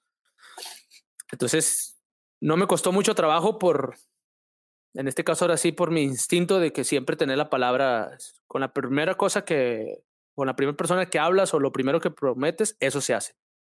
Entonces, aunque ese había sido mi sueño y yo ya sabía que acá me iba a esperar una chinga, estaba recién operado, no lo iba a poder hacer ni nada, ahí me, mi orgullo sí me jugó bien. Mi coraje, mi nivel de conciencia del orgullo y del coraje. yo había quedado y en, ese nivel es eso, no es la palabra. Si ya lo dices, lo cumples. O sea, ahí, no puedes quedar mal. Entonces, ahí sí me jugó bien. O sea, ya le habías dicho que sí al, Estados Unidos. al Estados Unidos. Pues, pues, ni por la mente me pasaba lo otro, ¿no? Claro. Entonces, se me jugó toda la tarde. Dije, ya, punto. Dije que sí, sí, me voy, punto. Tenía novia para ese entonces. Bueno, ya habíamos terminado, como un mes antes de que, o dos meses antes de que me operaran y todo. Pero pues estábamos ahí que entre saliendo y que regresar y todo eso. Ni me pesó, o sea, listo, me voy. Mis amigos ni me pesaron tampoco. Había estado enfermo y no estaban, pum, familiares tampoco. Nada, no había que me detuviera ya venía a mí la, idea de quedarme en Estados Unidos. Dije, voy a ir, ni madres que me regreso para que me vuelvan a dejar fuera y me pase todo ese año de, de, shit que me pasó, pero que después vi y agradezco que fue lo mejor que me pudo haber pasado porque me tuvo que limpiar todo el karma que había hecho para poder continuar con mi vida. Entonces, cuando me pasa eso, bro, esta persona no se lo podía creer. Le digo, ¿sabes qué? Me voy para Estados Unidos. Estás loco, güey. Pues si estás recién operado y acabas de llegar, o sea, no mames. ¿Cuándo te vas? La otra semana. Me hablaron y es en una semana. Y sí, recuerdo, tenía tres semanas justamente aquí. Fui con el doctor, me checó y me dijo, mira, pues eres una persona sana. No tienes grasa abdominal, cicatrizaste rápido, pero ¿qué vas a hacer allá? Le digo, no, pues jalar red, cargar cosas pesadas, este, subir lanchas, botes, todas esas cosas. Me dice, pues mínimo son tres meses, me dijo para una persona como tú y, bien alimentada y haciendo ejercicio y joven, mínimo tres meses. Le digo, ¿y entonces? Me dice, pues, te puedes ir, pero a la primera que sientas un dolor abdominal, sangre, este, que se te abra, o asco, o náusea, o fiebre, para si te vas al hospital. Pues me fui así. Entonces, yo sabía, pero algo dentro de mí me decía, era el destino, ¿sabes? Algo dentro de mí me decía, no va a pasar nada, ve, confía mi mamá pues asustada, ¿estás seguro? Y que no vas a, vas a jugar a las, a las Barbies, como decía mi tío, ¿no? Entonces llega y primero llegas como, como el chavo del ocho, ¿no? Como el perro arrepentido, así de que, ay, discúlpenme todo lo que les dije, no es cierto, ¿verdad? O sea, al momento cuando me ven ahí llegar, oh, la verdad, de que vino otra vez el, el chamuco, ¿no? Otra vez a la oveja negra, aquí a poner gorro, ¿no? Entonces llegué y saludando a todos, yo traía un coraje, pero un coraje conmigo mismo, con la vida. Ya no era hacia la gente. Fue de la siguiente forma en la que yo me empecé a ahogar otra vez en el mismo veneno. Ya no era hacia la gente, ya no era culpar a alguien, sino era hacia mí mismo, de que voy a hacer esto y lo voy a hacer por mí, por esto. Y fue donde empezó a, empecé a traer todas las cosas en realidad, o sea, a, mi vida, de que voy a hacer dinero y, y, me voy a olvidar de eso y del otro y trabajando y me paso por encima de cualquiera y todo.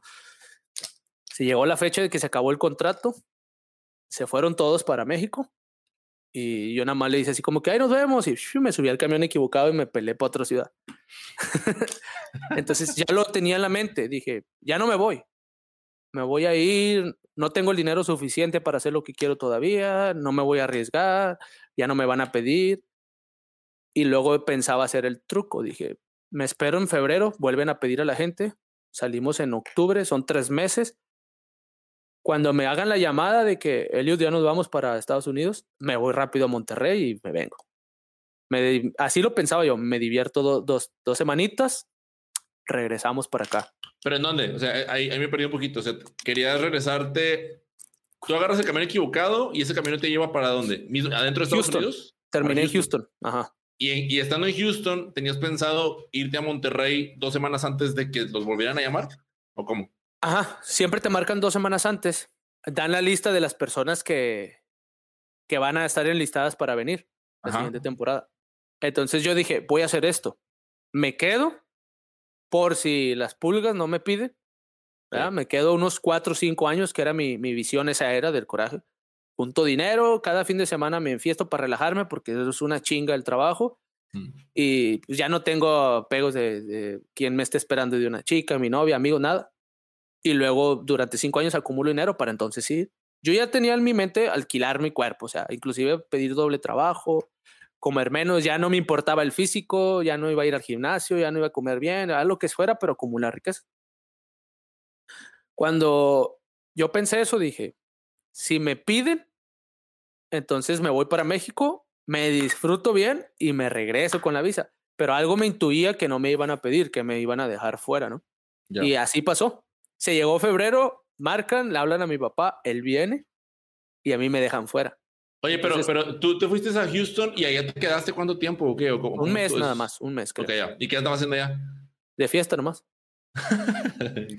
o sea, lo que te digo, todavía no me. Yo sabía que algo estaba haciendo bien, pero ahorita te voy a platicar cuál fue mi verdadera. ya, ya, digo, y me río, pero también, también, y eso también lo quería recalcar hace ratito que estabas platicando el tema de las drogas, que, que en lo que en lo que a mí respecta y lo que he escuchado últimamente es que son, las razones detrás del, consumo las que, las que me preocupan más allá, de, más allá del producto consumido en sí, ¿sabes? O sea, es, esta parte de, igual ahorita, ¿no? De, esta parte de, también mm, catalogar como, ah, se fue a fiestar, ah, pues sí, güey, porque cuando vives en un, en un, día a día en donde a las seis te paras a las seis de la mañana y te traen en chinga hasta las seis de la tarde, o sea, el tiempo que te queda para respirar, ¿no? O sea, lo que quieres es escapar de la realidad, ¿no? Ya sea... Caes otra vez a ese ciclo, pero del otro lado. Exacto. O sea, dices, o sea, pero es que hago para que el cuerpo se relaje, pues me pongo hasta la madre. Y ya reagarras el motivo otra vez para lunes y así. Pero si se te van años, se te van vidas completas así, hermano. Entonces, cuando pasa eso, ya todos estaban en contra. Mi tío me dice, nah, güey, la cagaste. Todos se van a dar cuenta que te quedaste. Vas a echar a perder tu visa, hasta la de tu papá y mi reputación. Y se puso en contra todo, mi familia y todo.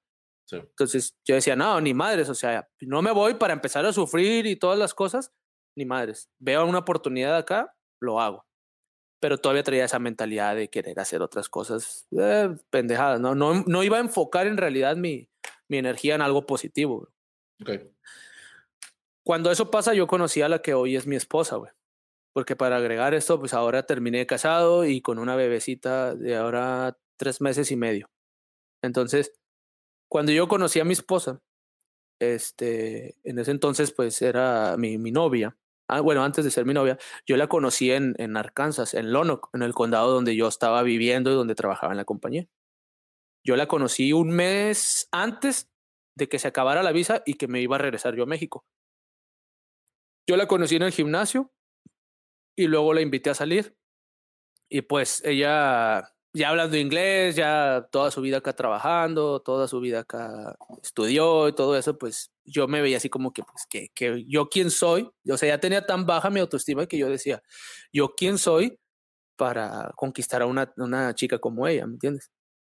O sea, ya se había ido todo ese luz fantasioso de, de egocentrismo, de vanidad, o sea, ya se había ido todo eso. Y, inclusive me veía menos, o sea, cuando cosas en mi vida yo nunca me había visto, o sea, menos, menos si se trataba de ir a tratar de, de conquistar una, una, una, chica, ¿no? Siempre con respeto y todo, pero yo no me veía así como que imposible. Siempre buscaba la forma de hablarle o tan siquiera coincidir un cafecito o algo, ¿no? Yo me daba por servido con eso. No, bro, pues fui con ese miedo, pero algo me llamaba la atención. Dije, le voy a hablar, ¿no? Algo dentro de mí, o sea, como bien dices, ahí estaba, ¿no? Ahí estaba el, el, el chamuco todavía. Voy y, le hablo y pasó ese clic, ¿no? Y me, me, aceptó, se me acuerdo que se me hizo del rogar dos o tres ocasiones de que no quiso salir así como que yo. Y le digo, sí me miraba raro, ¿no? Pues imagínate, por si soy moreno, ¿no? Y luego todo asoleado, o sea, bien quemado, bien descuidado, o sea. O sea, pero se me queda viendo así como que este tipo que. Pero ella me lo dice. O sea, en ese pueblo hay muy pocos hispanos. Y los hispanos que hay, pues son puros señores que van a trabajar y vienen. Y ella me lo dice. Luego se me hizo raro que Aparte, pues tu acento de, de regio, aquí hablan puros de, de rancho, es diferente. Se me hizo raro, dice. se me hizo curioso. Esa persona se atrevió a hablarme y, y, eh, después me dijo que sí. Me llevó a una montaña de aquí a pasar la tarde, fuimos a la montaña, platicamos, ya hicimos como que un poquito más de clic, que nos gustaba el deporte los dos, comer sano, me empezó a revivir todas esas cosas que, que, a mí me gustaban hacer, que tenía cualidades bonitas, ¿no? Como la buena alimentación, el ejercicio, el de, es más, inclusive el, vestirte bien, porque aquí había soltado todo ese glamour, ya ni compraba ropa, ni... A comparación de la primera vez que vine, me la pasaba en los moles de fiesta y gasté demasiado. Y esta vez ya nada, o sea, traía los mismos calzones desde Monterrey, yo creo. ya agujerados y todo. Entonces, o sea, ya me hizo así como que, ok, déjame compro hasta un perfumito, ¿me entiendes? Ya pues, no me voy a, voy a llegar oliendo a pescado y a camarones de ahí ando trabajando. Ahora, lodo y todas esas cosas. Y de cierta forma, bien curioso cómo. Sí, ahora, lo observo y digo, o sea, bien curioso cómo, cómo el ego actúa, ¿no? En, en el personaje, en, en, en, este, en este personaje de vida. Y digo, bueno, pues ah, vamos a hacerlo, ¿no? Ya me vestí más o menos y dice, ah, no, ya te vi diferente, dice. me compré mi playerita acá y traté de ponerme el X, el, el, super S, ¿no? Para que te quedara apretadito y todo. Total de que utilicé las mismas mañas, ¿no? Viejas ahí de carismático ahí para tratar de, de hacer el ligue, que funcionó. Entonces, cuando si duramos saliendo esas cuatro semanas, cuando si llega el tiempo, le digo, ¿sabes una cosa? Le digo, pues no me voy a ir. Le digo, y la verdad me gustaste, me gustaste mucho. Me gustaría, me iba a quedar en, en Houston. Le dije, voy para Houston, pero regreso. Y ella me dice, no, pues yo la verdad nunca me, me hice la idea de que iba a terminar casada contigo, ¿no? Cuando me dijiste eso, yo dije, ah, pues la pasamos bien, ¿verdad? Cuatro semanas que nos conocimos y todo. Pues, ella lo vi así como que, pues un chavo más de que conocí y que me tiró al ligue y listo. Y pues yo la miraba así como que, no sé, algo me decía, yo, yo podía soltar irme a Houston, que ya había estado allá y dije, wow, es una ciudad muy grande y, y se, se ajustaba a lo que yo iba buscando, ¿no? Al descontrol, al dinero y al relajación para irme. Pero algo me decía, no, no vayas. Ya, me, ya le estaba hallando ahora sí el gusto a esta ciudad tan tranquila, tan bonita, tan natural, fuera del desmadre. Que sí lo hay, si lo buscas, sí lo hay, porque fui a buscarlo y sí encontré. pero, pero la verdad que tiene algo muy, muy bonito que es esa tranquilidad, ¿no? Entonces le dije, ¿sabes qué? Voy dos semanas a Houston y regreso. Me dice, pero seguro, no tienes trabajo aquí, ¿dónde vas a trabajar? ¿Dónde vas a...? Me vale madre. De todos modos, allá tampoco tengo trabajo ni nada. Quizá tengo familiares que me van a dar una cobija, pero pues, como dice, ¿no? El muerto y el arrimado los tres días apesta. Entonces dije, pues, voy a tener que empezar de cero y ya no me daba miedo, ¿no? Dije, pues, eh, me gusta la aventura. Me regresé, bro. Cuando me regresé, salí con ella y ahí fue donde le dije, ¿sabes qué? ¿Quieres ser mi novia? Y la pensó, también me la hizo larga, o sea, dos, tres semanas. Tan larga, dos, tres semanas. Después me dijo que sí. Y empezamos a salir. Me fui a, a, rentar con una, una llegada hacia mis papás, así un primo lejano, segundo, algo así. Y con él estuve conviviendo durante un año aproximadamente. Antes de que me casara, me... Sí, cuando me casé yo todavía vivía ahí y luego nos fuimos y sacamos una casa entre, entre los dos y mi cuñada. Pero aquí voy a recalcar esto que fue lo, lo que en verdad fue como, como el trance en mí yo todavía cuando empecé la relación con ella, ahí ahora sí empezaba a mostrárseme por completo, ya empezaba a, lo que hoy comprendo que es observar el, personaje o, observar el ego. Porque yo ya tenía, digamos, una, una identidad súper marcada en tradiciones, gustos y, y, actitudes, ¿no? Que ya me venían cobijando todo este tiempo y que me habían acompañado en mi trance por, por terminar acá en, en, Estados Unidos, pero empezaba a, a querérseme mostrar o, liberar otras cosas tan, tan bonitas en que, luego ya me, las vino a, regalar, ¿no? Dios, que no me, no me terminaba por aceptar, bro. Era como decir, o sea, yo quería venir a hacer descontrol, contar la historia después cuando llegue a, a, México mis amigos de que, no, pues me ando saliendo con unas gringas o con unas morenas o todas estas cosas de, de, del ego, ¿no? o ando con este carro, ando con para acá, ando viajando, que después ya me había dado cuenta, o sea, ¿a, quién le importa si ya no le hablo a nadie? Entonces yo mismo me, me, me, empezaba a observar de esa forma, ¿y para qué quieres hacer eso, güey? O sea, mira, por fin ya llevas un año y medio, dos, que no le hablas a nadie, que no, ni te preguntan qué onda, o sea, ya se fueron los que se tenían que ir y se quedaron los, los que en verdad te preguntan cómo estás y todo, y a ellos ni les interesa saber eso. Entonces me di cuenta que nada más era, eso es donde empecé a observar ese, mi personaje, que, que nada más era mi ego que quería salir otra vez. Mira, ya, ya empezaste a juntar dinero, ya estás de este lado, o sea, ya, ya, ya no tienes que ir ni venir, ya estás completamente libre. ¿Qué vas a hacer? y por esta parte estaba mi, mi chica que había conocido y que me decía, no, pues es muy pronto, o sea, ya estaba pensando en proponerle matrimonio, no sé, quería ya vivir con ella, quería pasar esa, no quería sentirme tan solo, pero no lo iba a hacer solo por, por casarme, ¿me entiendes? Ni como curiosamente lo decían muchas personas, ¿no? Ah, lo haces por los papeles, ¿no? Lo haces porque te arregle la ciudadanía, que ese es otro cliché que tiene que la gente. Vas allá y consíguete una güera o consíguete a alguien arreglado para que te agregue, te arregle y, y ya la hagas como por así decirlo, ¿no? Ataques tus papeles, vas y vienes. Si eso es lo peor que te puede pasar, bro. Trabajar de ilegal es lo más hermoso en esta ciudad porque no reportas ninguna taxa. Entonces, una vez que, que, arreglas y, y, tienes, quieres tus papeles, te vuelves a meter en lo que es la carrera de la rata. Aquí está la original carrera de la rata de la que tanto habla Robert Kiyosaki. Es aquí en Estados Unidos, donde, donde se generó. Donde te meten un crédito cuando estás haciendo una carrera y si no tienes con qué pagarla, te endeudan siendo estudiante para que cuando salgas, sales con una deuda y luego tu ego quiere un carrito y luego quiere un apartamento y luego ya tienes tus 35 años, que es la edad más o menos que se andan casando los güeros, tienes familia, soga el cuello. Ya, vas a, y, y las taxas aquí por carro, por aseguranza, por casa, las placas, no, no, no, olvídate, hermano. Entonces, yo nunca veía eso, yo decía, güey, o sea, sí, agarro papeles, pero no es por eso, es porque voy a querer ir a hacer mis negocios allá, acá y ver qué ciudad me conviene más vivir, ¿no? Entonces, cuando me pasó eso, que por fin me decidí a hacer mi vida con mi, con mi esposa y le, le, le, di le, le pedí matrimonio, luego lo que, lo que vino a mi mente es, en realidad, si quieres hacer esto, Luis, ¿por qué lo quieres hacer? Y, es algo que me costó bastante como, como observarlo, ¿no? Yo sentía algo que me decía, esa es. O sea, no sé si lo había soñado también. Ya tenía tiempo que ya ni siquiera tomaba, ya me la pasaba, o sea, trabajando y hablando con ella, ya sabes, esta etapa del enamoramiento, ¿no? Que además ya ni fue ni tal, tal así como enamoramiento en el de que llevas rosas todos los días y canciones y ¿cómo estás, bebé?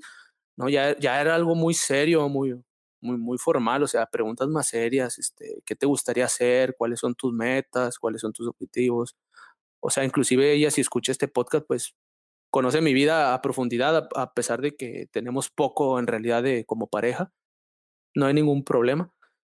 Y, y, y eso fue lo que me hacía sentir como una tranquilidad, esa conexión que yo, yo hice con ella, de que le pude contar mi vida así tal cual y que pues yo hice, probé drogas o hacía fiestas o todas estas cosas, era picudo, me peleaba, todas estas cosas, mi, trabajo. Y inclusive hasta ella, a ella le cuesta trabajo creer que, que sí lo era. Le digo, un día que vayamos a Monterrey y conozcas a una de las personas cercanas, te va a decir, ¿qué le pasó a este chavo? ¿Por qué cambió, no? Y las puedo contar, yo creo que tenía, si no es que años que no me hacía recordar de estas cosas que he pasado porque hice, es, es aquí donde ya entré en, un cambio, ¿no? Empecé a leer libros, empecé a, observar eso, que tenía inquietudes y que no sabía dónde encontrarlas. Y empecé a leer libros, empecé a, seguir gente que iba por esos contenidos del, del, del porqué de la vida, ¿no? El por qué pues, llegan estas emociones. Y terminé haciendo un curso que se llama Light Surfing School, de una academia de, un, de un coach que es colombiano, con bastante experiencia. Entonces resoné en uno de sus videos que encontré por ahí en YouTube, que no recuerdo ni cómo llegué, pero por es lo que te digo, por azares del destino así pasan las cosas. Y pagué un, un sí, pues su, su, su escuela que dura es una academia de tres meses intensos en el cual aprendes a observar tu, tu ego, prácticamente. El resumen es observar tu ego, tus emociones, de dónde provienen, hacia quién, quién te refleja, qué es lo que tienes a tu alrededor. Y es donde empecé a comprender todo esto. Oye, antes, antes de meternos más a, más a fondo ahí, me gustaría, me gustaría acotar que, que era algo que, que, quería conversar contigo. Y es que, evidentemente, con todo este cambio, digo, o sea, o el cambio que tú diste, y, y, ahorita ya escuchamos varias, varios puntos de las razones por las que has ido como modificando tu persona, tu forma de ser.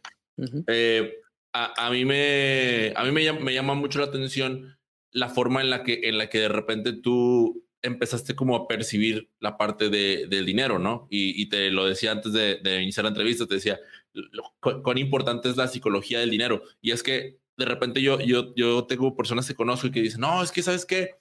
ahora hay que meterle al tema de las inversiones. Y es que, mira, hay que hacer, hay que hacer dinero porque estamos bien mal como estamos ahorita. Entonces, a mí de percibir ese tipo de comentarios al día de hoy, pues, comentarios que yo también he hecho en algún momento, al día de hoy me parece que son como, como de, la, de, la parte, de, la parte de la base piramidal en, en cuanto a mentalidad eh, y en cuanto a la relación con, con el, cómo, el cómo amasar fortunas o el cómo generar un, un, un, patrimonio, etcétera, etcétera, etcétera.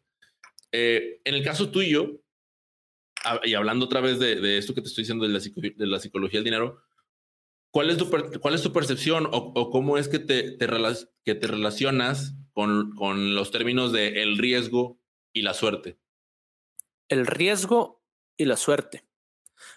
Ok, mira, para, para ahora sí como quien dice, agarrarlos por separado, ¿no? El riesgo es parte de la vida. Eh, o sea, la, la, vida, quien te diga, o sea, yo, yo la tengo segura que, que, es por aquí, que esta es mi línea, o me leyeron la mano, o las cartas, o sea, es mentira, porque el futuro no existe, ¿ok? Para, para empezar, lo vas creando en el día al día, ¿ok? Es ya una acumulación de buenos hábitos que van a llevar a, a, lo que se le dice efecto compuesto, ¿ok?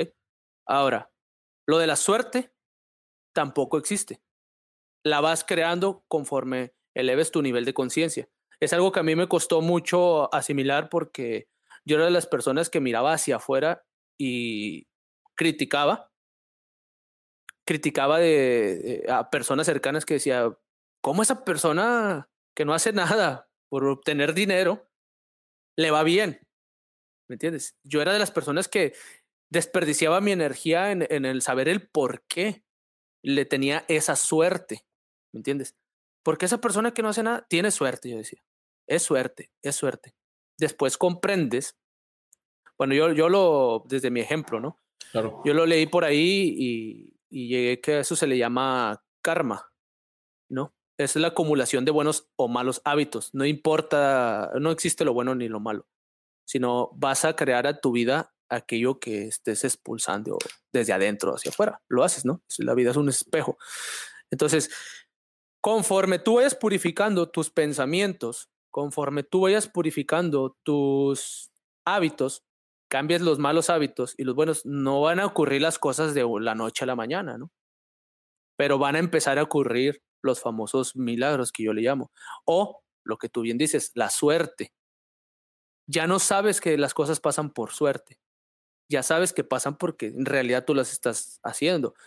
Y, y lo más curioso de esto es que cuando tú tienes la seguridad, o sea, de tu ser, no, no, no, no, el tú con mayúscula, del ser, no del ego, no del yo, el yudo o tú, Mike. Ah, es que es porque hice estas cosas, por eso me va bien, no. Cuando sabes que haces esas cosas, pero las estás haciendo en verdad con conciencia, por, por el bien hacia los demás, hacia tu misma persona, hacia el mismo mundo, por ser un mejor humano, empieza a ocurrir esa famosísima suerte y el riesgo es algo que siempre te va a acompañar, bro. A lo mejor tú puedes ser muy bueno y, y, estás obrando bien, ayudando a la gente, y hoy un buen día sales y tu carro se te poncha en la esquina y tenías una, una cita muy importante. Y vas a decir, puta, ¿por qué a mí, Dios? Si, si, yo soy bueno, si esto lo... Es un riesgo, es, es, el cómo, no te corresponde a ti, que es, no recuerdo si, si te lo comenté a ti una plática a ti nada más te debe de corresponder el, el qué quieres y el por qué lo quieres. O sea, por qué lo prefieres. Porque también el querer es del ego. El que es que quiero eso, quiero eso. No, es prefiero eso. ¿Verdad? Si pasa, con madre. Y si no, pues da igual, no hay apego. Y entonces ocurre la, la, la famosísima suerte. Pasa. Entonces no es suerte. Y aunque la gente lo perciba desde esa forma, yo cuando, por ejemplo, veo una persona que, no sé, por ejemplo, yo que estoy en el mundo del trade, ¿no? Esto es muy curioso porque quizás hacia allá ibas a preguntar qué tanto veo yo el riesgo con lo de la suerte. Cuando veo una buena jugada y todo, y, sé que a la persona le, le, sale bien, inclusive aunque estemos viendo el mismo gráfico, ¿no? Te lo voy a poner en ejemplo de, del trade. Este, él intuye una cosa, yo otra, aunque sea el mismo gráfico, y yo le pegué, o, o él le pegó y yo me equivoqué. No puedo decir es suerte. ¿Me entiendes? Aunque estés hablando de que es algo tipo a, apostar. Cuando ya lo observas de esta forma, no es suerte, bro. Le tocaba, así va a pasar. Es el famosísimo dicho que dice, cuando te toca, te toca, ¿no? Cuando no, ni aunque te pongas y, y cuando te tocan, ni aunque te quites, no sé cómo, cómo va. Es, realidad, o sea, es, es, es, eso no es, no es suerte, hermano. Tú la, tú la traes a tu vida. Sí, bueno, yo. Bueno, yo, yo, lo, yo lo pongo así, ¿no? Para, para Mí es, es, mi forma de. de, sí, o sea, a, a, mí, lo que me interesa justamente es, es tu percepción, por, porque vuelvo, vuelvo al punto, o sea, y, y sí, quería entrar en el tema, el tema del, del trade. Uh, yo por muchos años, eh, y incluso lo llegué a mencionar hace poco, eh, por muchos años he creído de que no, o sea, mucha suerte, mucha suerte, Mike. No, no me, suerte, no me desees suerte, se llama éxito, porque la suerte es para los perdedores, ¿no? La típica frase que ahí era, ya parecía grabadora. Y, y, y, poco a poco, poco a poco me he ido desprendiendo de ella porque en el día a día, de repente, o sea, o en la vida misma, de repente me he visto involucrado en situaciones en donde, en donde digo, ay, güey, qué, qué pinche suertudo, ¿no? O sea, eso es lo primero que se me viene a la mente, es, hombre, qué, suerte que ocurrió. O de repente estás, estás eh, bateando, bateando, bateando y por, por decirlo así, por suerte, te avientan una buena bola y pues, la sacas del estadio, ¿no? Entonces ahí fue cuando yo empecé de repente a decir, oye, pues, pues como que, como que sí existe, ¿no? O sea, empecé yo como. Suerte, güey, te tocaba. Bueno, pero es que a, eso, a eso Tú voy pones la, la, etiqueta de que, ah, pues, pues qué suertudo, ¿verdad? Pero, pero bueno, es que, es que más allá de que te tocaba, ahorita tú mismo mencionabas de que por un, por un lado me dices, es que para mí no hay bueno ni malo, o sea, no hay bueno ni malo, pero luego por otro lado me dices los buenos hábitos y los malos hábitos, o sea, ¿cómo es que, cómo es que tú, o sea, desde tu percepción y desde... ¿Cómo, ¿cómo, los, es que tú los divido? ajá, ¿cómo es que los divides exactamente? Ok, mira. Hay, hay, un libro que a mí me ayudó mucho para, para específicamente, exactamente para esto. Okay. Porque yo me metí en el mundo del trade y es más, de hecho, estoy, estaba, o sea, llegué a Estados Unidos por lo que bien dijiste, por el dinero, ¿no? Ya, ya conociste ahora sí mi historia. Entonces, a mí lo que más me movía en mi cabeza por encima de todas las cosas es acumular dinero. ¿Cómo? Ya no me importaba de, o sea, o sea, no del cómo de Dios, sino del cómo lo iba a hacer yo.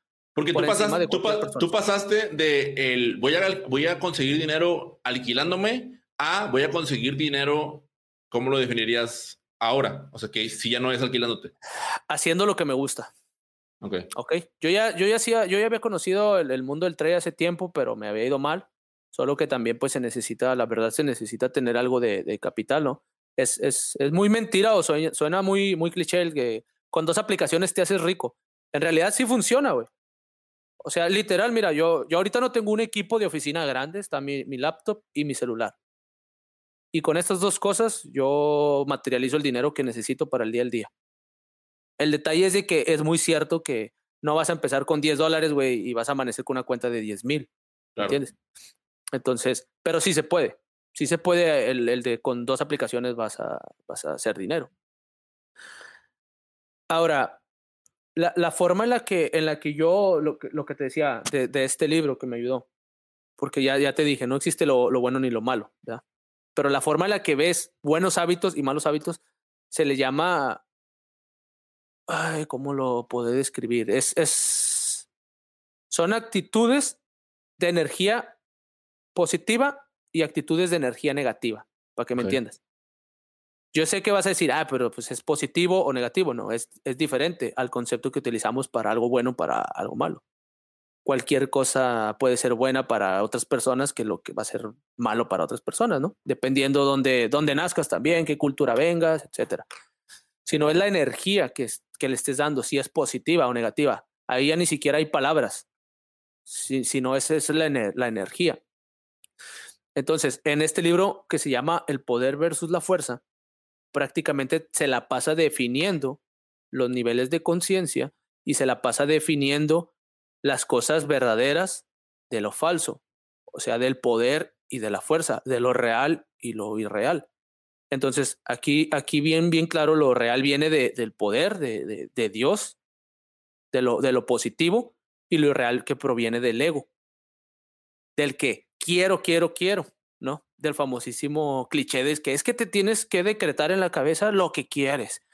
y te levantas con el de que si es que quiero esa casa, es que quiero ese carro y voy y me maneja el pinche carro ese y ve a la agencia y huélelo, ¿no? Tómate la selfie ahí y pégate una foto en el, en el, ahí en tu frente de tu cama y la mejor frase y cuando haces cepillarte los dientes otra frase y cuando de cierta forma sirve para que le empieces a, lanzar objetos a tu subconsciente, que a eso se le llama acumulación de buenos hábitos, entre comillas, pero luego se adueña el ego y cuando te da algo, se pone la, la corona él, el personaje. Ah, yo lo hice de esa forma. Ah, funcionó. Y te empieza a quitar el presente aquí y ahora. Esa es la forma en la que te lo quita. No solo de la otra forma que te platiqué que me lo quitaba a mí, entre, pensando en el pasado, en el futuro, aquí, te lo quita, te lo quita ya con el ego. Ese es el siguiente rival a, a vencer, una vez que llega aquello que materializas y que no es por suerte porque todas esas cosas yo las empecé a hacer conforme leí el libro de Napoleon Hill de Piense y hágase rico, y luego su deseo, su mandato, y los secretos de las mentes millonarias, Robert Kiyosaki, efecto compuesto, infinidad de libros y documentales y de gente que empecé a seguir, que aproveché mi tiempo, que me ayudaron, cuando ya estaba acá en soledad, trabajando y ya con mi chica, dije, me voy a dedicar a cosas más positivas. Me empecé a cultivar, luego me di cuenta que me estaba volviendo a llegar esas ansiedades que me estaban llegando, ya no, lo, ya no el pasado, ya lo había soltado, había aprendido a, pues ya qué más da. Yo mismo me, me conozco, me pisoteé, ya qué más da. ¿Cómo me va a empezar a ver la gente? Que es algo muy importante. Debes de soltar por completo, o sea, esa etiqueta del, lo que ahorita me decías, ¿no? Al final de cuentas yo conocía un Eliu de la secundaria o de la preparatoria de la universidad y yo, puedes serlo. El detalle es que te lo crees que lo eres tú. Porque yo lo puedo ser y puedo hablar igual y puedo ser bullying igual y. El detalle es, lo soy. Cuando te lo crees, no debes de creerte ninguna de esas etiquetas. Escucha a la gente, pero no le das caso. Es la verdad. Sí, porque al final, al final, al final la, gente es lo que nos define y de ahí también la parte de...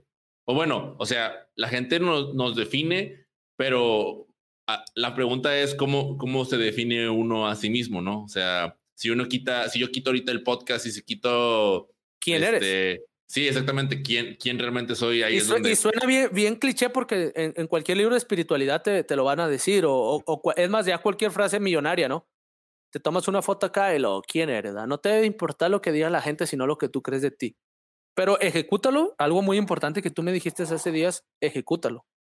Ponlo a prueba, hazlo. Es la autoobservación. Ahí está en todos estos libros de espiritualidad y coaching que te puedas encontrar en, en, en, en línea, es el auto-observarte. En verdad, ¿quién eres? O sea, yo me conocí desde mi ejemplo de, de, de, vida que acabo de compartir. Yo me conocí sin nada. Igual estoy sin nada. Pero tuve que atravesar todas esas etapas del qué quería mi ego. Y luego fracasarlas. Para luego darme cuenta que ni teniéndolas me iba a sentir pleno. Porque luego pues llegó la cierta cantidad que quieres, que te pones como objetivo en la cuenta, ¿no? De que quiero que llegue tal número, tal cero y, para ah, ver. Llega y luego fue cuando yo me di cuenta de que todas estas cosas de, de materializar y de pegar hacían que llegara.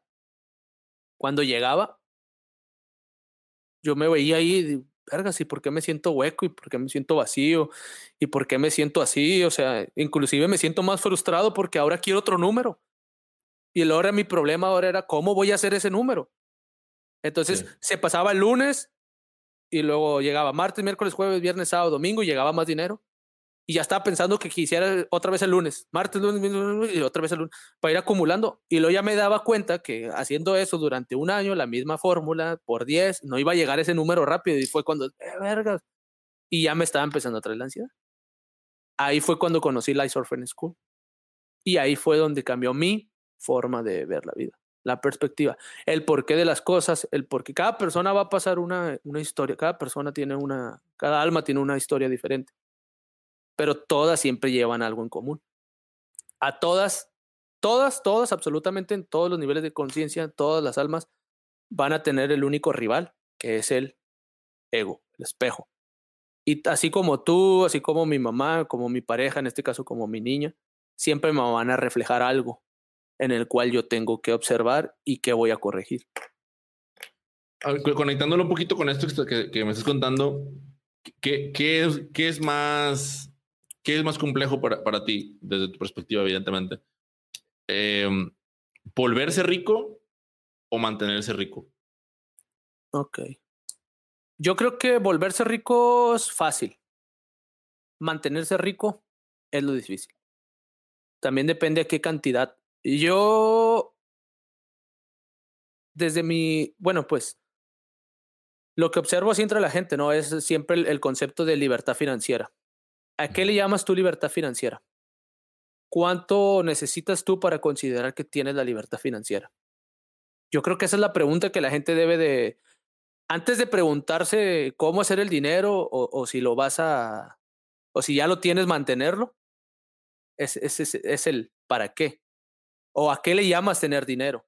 Una vez que resuelvas eso, entonces no te, eso, es lo que menos te preocupa. Eso se da por, por, por automático. Pero yo creo que ahí es donde la gente a veces empieza al revés, ¿no? El de que, ¿cómo voy a hacer dinero? ¿Cómo lo voy a hacer? ¿Cómo lo voy a hacer? Déjaselo a Dios. ¿Qué te gusta hacer? Ese es el problema aquí. ¿Qué te gusta hacer? ¿Ok? Con, conócete bien a ti. ¿Qué te gusta hacer? para, ¿Para qué eres bueno? ¿Cómo te verías? O sea, ¿cómo, te verías en 10 años en lo que ya estás haciendo ahorita? ¿Te, te, te sientes a gusto? ¿Te gusta lo que haces? ¿Te importa más cuánto ganas aquí? Estás, estás así, o sea, da igual si te vas a alquilar o no, lo estás disfrutando, inclusive en un trabajo. Cuando no, ahí hay un problema. Y yo me di cuenta, nunca vas a llegar a tener el dinero suficiente y nunca te va a llegar una oportunidad suficiente. No va a llegar la suerte, sí. Así no va a llegar. Cuando sueltas eso y luego te vas a hacer lo que te gusta y lo vas a hacer de una forma tranquila, sin presionarte ya por los números.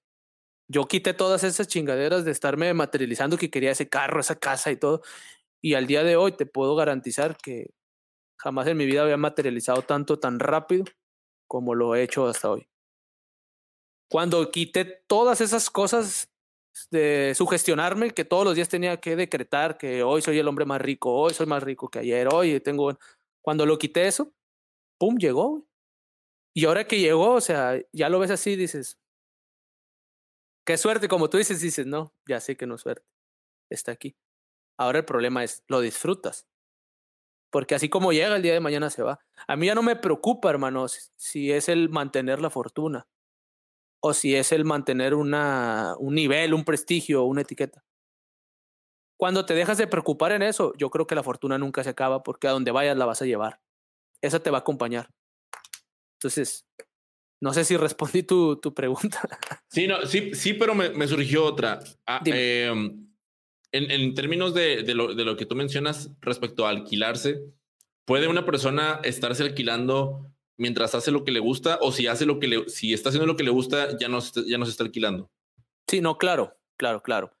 Ahí, pues yo le llamo sacrificios.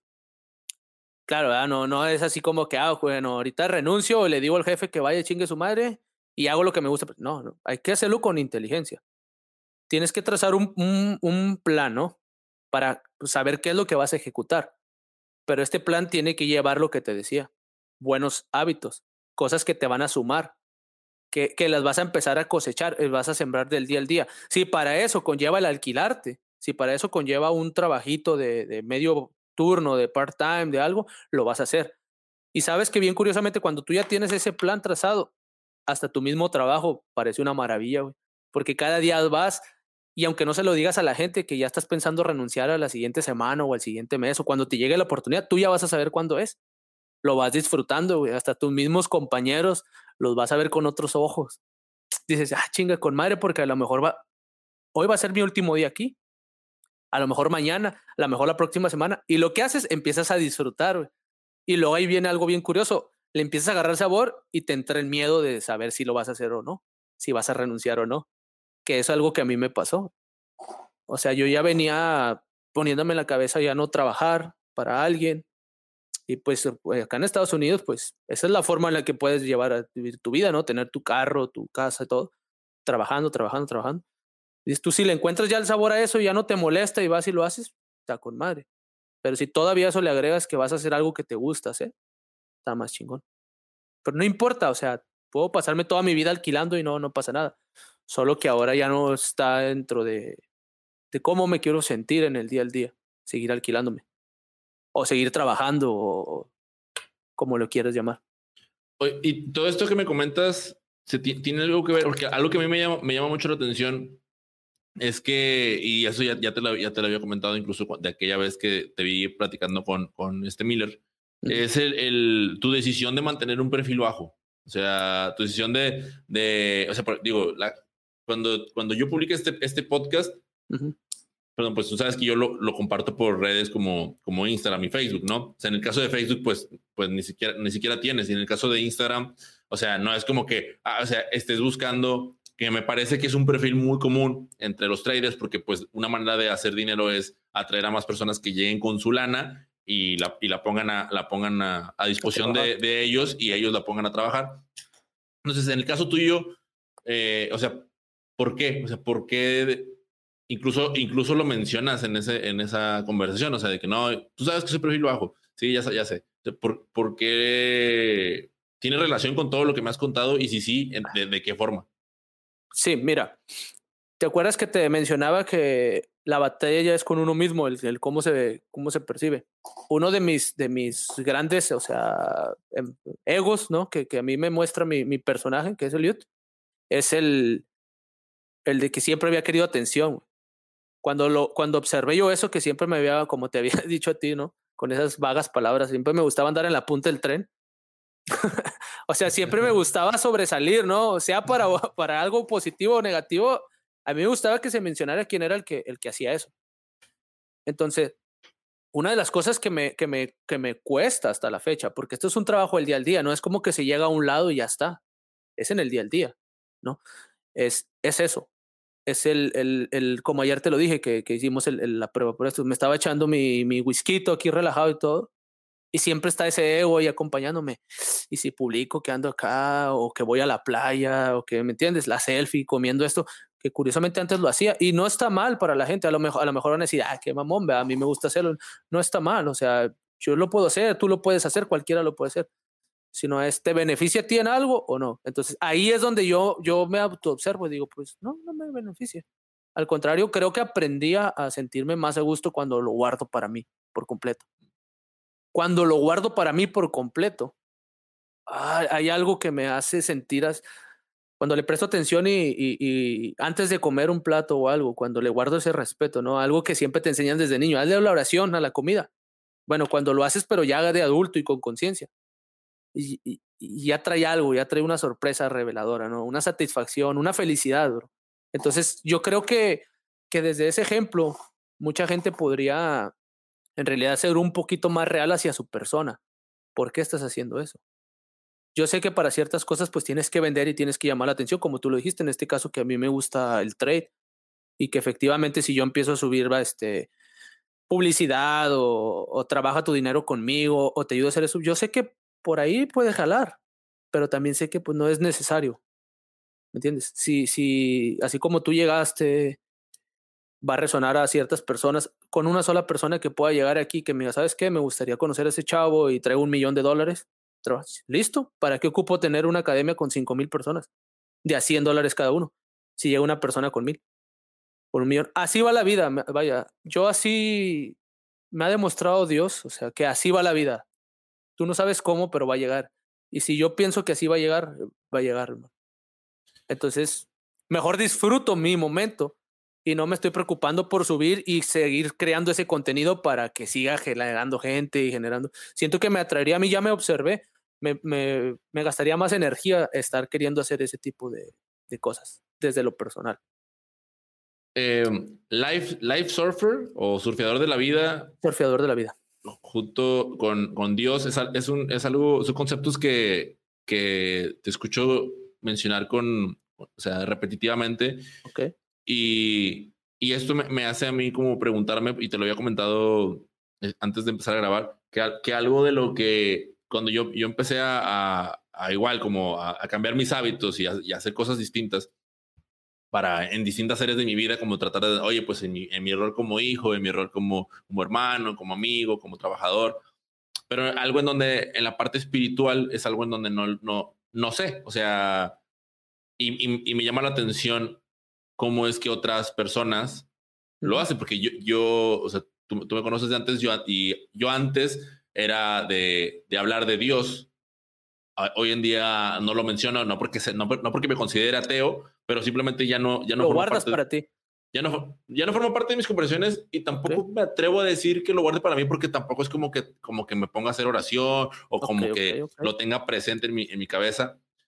Pero, pero regresemos contigo, o sea, en el caso tuyo, en el hecho de, de, o sea, ¿cómo es que, cómo es que ha sido tu evolución en la parte, o bueno, a lo mejor está, muy amplia la pregunta, pero en sí, para ti, ¿qué es la, la, la parte espiritual de tu vida? O sea, haciendo relación evidentemente con esos conceptos que, que te comento que... ¿Qué es o cómo lo veo? Ok. la, parte es, la parte, bueno, la espiritualidad para mí lo es todo. O sea, es, es, es, es, el existir.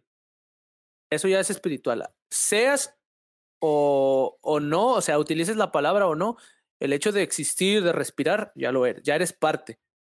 ¿Entiendes?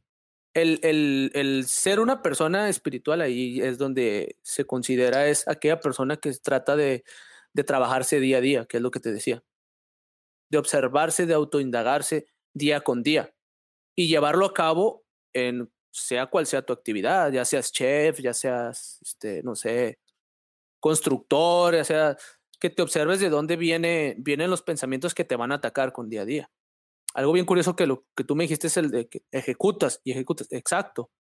Cuando vas en tu día a día, por ejemplo, que ahorita voy al mandado, ¿no? Y salgo. Y choco aquí en la esquina. Dependiendo del nivel de conciencia que tú tienes, va a ser tu reacción. A eso, ahí viene un ejemplo de espiritualidad. Si tú eres una persona que estás en un nivel bajo de conciencia, que, que, te encuentras en, en la ira, en el coraje, ¿entiendes? Aunque tú choques, le vas a echar la culpa al que está enfrente. Aunque tú tengas la culpa, te vas a bajar haciéndola de pedo. Eh, güey, te frenaste, no me vistes o qué, pendejo, y que le chinga. ¿Me entiendes? Jamás una persona que se encuentra en un nivel de conciencia del orgullo y del coraje va a aceptar un error. Punto. No lo va a aceptar. Si tú estás trabajando en espiritualidad, o sea, indagándote de dónde vienen tus, tus, tus emociones, quién las, quién las, quién las proyecta, quién las genera, llegas a chocar y estás en un nivel de conciencia de, del amor, te bajas pidiendo disculpas, aceptando el error, inclusive si él tiene la culpa, le vas a dar la tranquilidad, no, relájese señor, no, no pasa nada, ahorita arreglamos, le hablamos a la aseguranza. Entonces, cuando yo me empecé a dar cuenta que mi vida siempre se había regido desde una inconsciencia de la conciencia, de mi subconsciente, es cuando yo me di cuenta que todo lo que a mí me pasaba era porque yo lo estaba buscando, porque yo lo estaba atrayendo a mi vida. Esas amigas, esas fiestas, esas enfermedades, e, esas inestabilidades, esa fluctuación de andar arriba para abajo, nunca estable, nunca tranquilo. Cuando empecé a trabajar de forma así ya directa mi espiritualidad, que fue con este curso de Life Surfing School, y que me gustaría, la verdad, de invitar a la gente. Si hay algo que, que promociono en, mi Instagram, es el link que está ahí abajo de, de, de, la, de la academia. Este, muy, muy, muy completa. Te ayuda a observar prácticamente y te ayuda a entender ese concepto tan cliché que ahora lo veo yo por todos lados. Fíjate, no sé si es porque yo lo empecé a, a trabajar en mi, en mi presencia, quizás, pero también es muy cierto que en esta época de la pandemia, fue una gran oportunidad para todas aquellas personas que, que ya se sentían un poco encerradas y en la monotonía, en lo mismo del día al día. Y que fue, fue una oportunidad tan, tan hermosa, tan maravillosa de, de ver otra realidad y, de intentar hacer otras cosas para poder autoindagarse, tuvieron el tiempo suficiente. Aquella persona que no se leyó un libro o no buscó otras cosas y se clavó en las series de Netflix, güey, y en las novelas, y que estaba esperando que todo volviera a la normalidad, ya por favor, Dios, para llegar a mi trabajo otra vez. O sea, hermano, tienes bastante que hacer, porque todo estaba adentro y fue la oportunidad perfecta para, para encontrar el porqué de las cosas. Yo creo que eso es espiritualidad, es observarte, autoindagarte. Ya. Em, ¿En, en qué nivel, en qué nivel de conciencia te sientes hoy en día? No es que no es que te sientas y que, qué, qué pregunta tan maravillosa haces porque curiosamente esa, esa pregunta es algo que te, que te atraviesa mucho cuando tú estás en el, en el digamos, en el trabajo de, de, espiritualidad. Es, es como, como tu ego siempre te pregunta, a ver, ¿qué, qué tanto, qué tan real eres? ¿Verdad? ¿Qué tan real vives en, en, en, esta espiritualidad de ser bueno, de ayudar, de compartir cosas positivas, de qué tan bueno eres? Te lo voy a, te lo voy a contestar porque una vez lo testé en uno de mis coaches con uno de mis, de mis maestros y dos veces han testeado. Este, este libro, para aquellas personas que nos escuchen y que, y que les resuene, las obras del doctor Debbie Hawkins, para darle un poquito de hincapié y entiendan a, a, a, qué te refieres con el nivel, este, él dejó, dejó un mapa de la conciencia en la escala del 1 al 1000, donde 1000 es el nivel más elevado, es el nivel que, que cruzaron los avatares como Jesús, como Buda, como Krishna, entre otros, personas que han pasado por ahí iluminadas y donde la escala del, de la pena, que se calibra en el nivel del 20, niveles negativos antes del 200, este, yo lo testé con, con, con estos maestros que siguen su obra, que, que, lo trabajan, inclusive sus coaches tratan de puro niveles de espiritualidad, cortar apegos y, y, todo eso. A mí me calibraron mi avatar en anteriores vidas. Bueno, ya también esto suena un poquito ya de misticismo y todo, pero lo voy a dejar por si a alguien le, le causa le causa ahí un efecto de resonancia y, quiere saber más adelante un poquito más de esto. Y eso, me, me, testearon mi avatar en el nivel del 850. Es un nivel de iluminación. Entonces, me vas a decir, ¿y qué se siente estar ahí todo? Hermano, ya, ya, ya, ya lo eres. Va a sonar un poquito más de, de misticismo y, y, de cosas así medias, a lo mejor para otras personas que, que, que no, no resuenen con esto, pero como te decía, yo nunca, yo siempre fui una persona que quise hacer lo de ayahuasca y, y lo de hongos y, y, de hecho esto estaría chido platicarlo en, en, algún otro podcast, ¿no? Ya cuando haga a, alguno de esos rituales. Sí, Entonces, cuando tenga la experiencia, cuando tenga la experiencia nos sentamos otra vez a grabar. Entonces, al, algo que llegó a mí luego que yo empecé a tener todos estos movimientos de energía y de inestabilidades fue hacer eso. Me lo llegaron a recomendar Oye, haz ayahuasca, güey, te va a dar muchas claridades. Oye, haz, un trip con, con hongos para que observes este, las diferentes percepciones de los planos de divisiones de la vida y todo esto, ¿no? Me, me, llegaron a mí y, pues yo decía, estás, loco, ¿verdad? O sea, yo decía, ¿cómo va a poner, güey? Haz el SD, o sea, ¿cómo va a andar haciendo si de por sí, o sea, el chango es chiflado y le aplaudes? pues me, me va a quedar ahí bien enganchado, ¿no? Entonces, cuando empecé a trabajar esto, antes de conocer lo, lo, que te dije, ese, ese nivel que me testearon, este, llegué a tener algunas experiencias medias paranormales, por así decirlo, ¿no?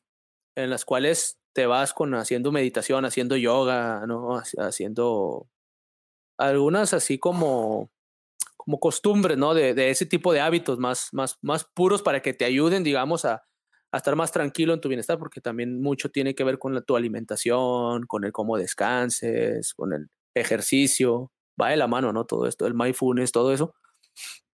Logras llegar a elevarte a esos niveles en los cuales este libro, eso sí no te lo voy a decir para que lo leas.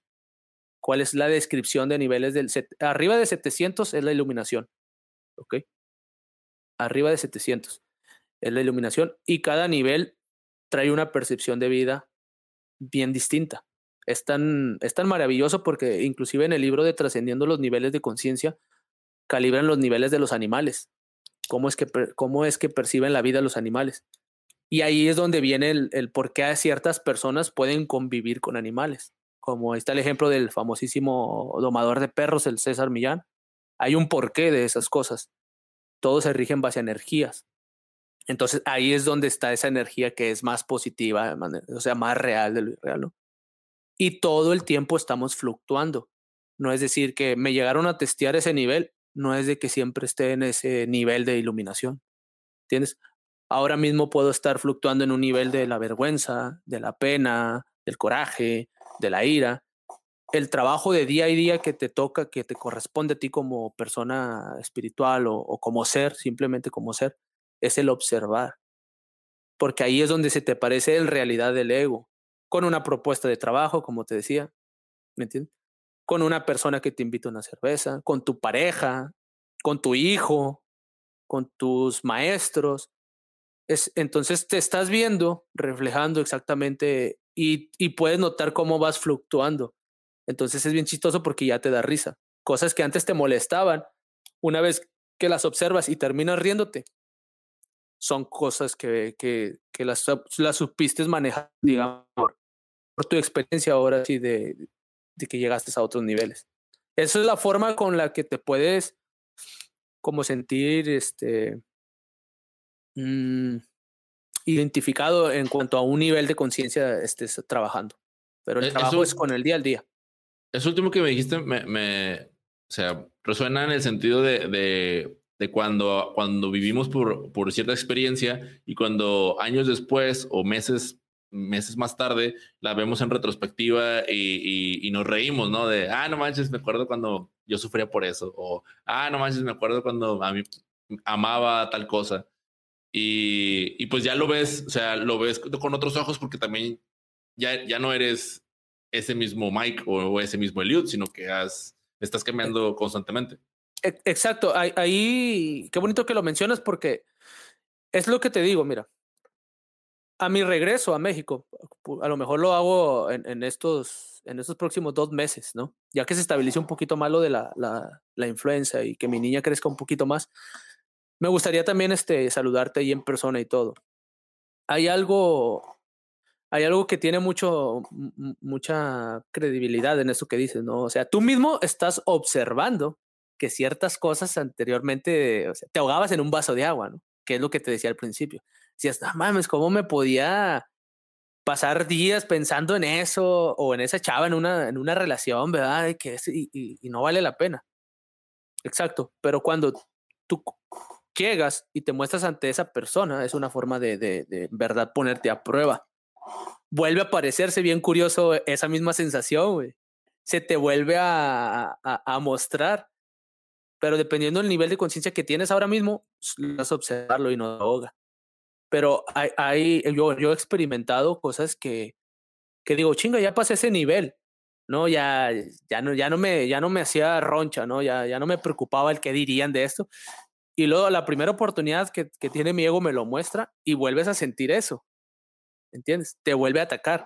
Entonces, en realidad es algo que siempre te va a llegar como tú dijiste. Siempre vas a ser esa esencia, ese Liud que yo conocí hace tiempo.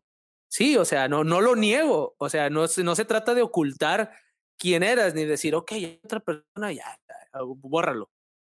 De cierta forma, nada más son trucos que tú puedes hacer, pero en realidad son, son, son tuyos, ¿me entiendes? El ego es universal, todos lo tenemos. Y mientras estemos encarnados en este cuerpo, te va a seguir hasta el día que lo dejes. Entonces, el observarlo, si te lo vas a creer que eres eso, ahí sí le estás dando la, digamos, la credibilidad al ego, la batalla, le te estás, te estás rindiendo hacia él. Oye, y ya, ya- No sé y si ya para... Sí, sí, no, sí, sí. Bueno, creo, creo que dejas, me dejas varias preguntas, ¿no? Pero digo, si algo, si, si algo caracteriza a los podcasts es por el hecho de, de, de poner los temas sobre la mesa para generar la comunicación, ya sea con un mensaje directamente hacia mí, con un mensaje directamente hacia de qué estábamos hablando, nos fuimos a otra cosa. No, no, no, no, en realidad no, porque está- estamos hablando todavía del tema de la espiritualidad. platicando. Ok. Eh, estamos hablando de la espiritualidad y, y no, no podemos ignorar, no, no podemos ignorar la parte del de, el, el ego y el papel que juega. Y ahorita que estamos hablando de niveles, o sea, aquí me gustaría cerrar con esta última pregunta. O sea, ¿cómo fue la pre- y hablando del ego también, cómo, cómo fue tu preparación para uno de los niveles que a mí personalmente me, me da miedo? Eh, uno, uno de los, un nivel de, una, de alta dificultad desde mi perspectiva, que es el de ser papá. Ah, el de, ¿estás listo o no? a ver, Este está. ok, mira, te voy a responder desde mi experiencia, porque Nos quedamos en que cuando conocí a mi, a mi esposa y todo, obviamente nosotros no estaba el plan, nos casamos, pero no estaba en plan en tener familia. Había una parte de mí que quería mostrarle, no sé si me escuchas ahí, si le moví. ¿Sí me escuchas? Ok. Había una parte que, de mí que quería mostrarle mi antiguo personaje, llevarlo a la, a la práctica, llevarla a Monterrey, que conociera a mis amigos más cercanos, enfiestarnos. ¿Por qué no? Yo decía, pues estamos chavos, ¿no? 27 años, tenía cuando me casé, 27 años. Este, vamos a, conocer Cancún, eh, pues toda su vida ha vivido acá en Estados Unidos. Este, vamos a conocer las fiestas allá en las playas y todo, ¿no? O sea, ya trabajando los dos. Ahora sí, un tanto disfrutar desde lo material, ¿no? Del, por qué queríamos este, tener ese dinero y, y, gastarlo en ese aspecto, ¿no? De la fiesta. Y yo la quería llevar de ese lado. Ese era mi, ese era mi, mi ego en ese entonces, ¿no? Llevarla a, conocer ese personaje. Cuando nos enteramos que estaba embarazada, yo acababa de comprar una camioneta. Entonces, yo acababa de comprar una camioneta con esa finalidad para irnos en, en, viaje de camioneta hasta allá, ir haciendo paradas y todo esto. curiosamente, fue en febrero, en marzo fue cuando ocurrió lo de la pandemia y se cerró todo. Ella perdió el trabajo, y yo estaba con la deuda de la camioneta, la deuda de la casa y los biles y todo, bien preocupado desde el dinero, o sea, fíjate, o sea, desde el dinero, desde que chinga. Ahora qué, ¿verdad? O sea, ahora que ya todo estaba saliendo con madre, ya se había levantado otra vez mi ego de que, ah, vamos a hacer fiesta y todo. Ya estoy casado, ya más maduro, según todo eso. Le vino la cerecita al pastel, salió embarazada.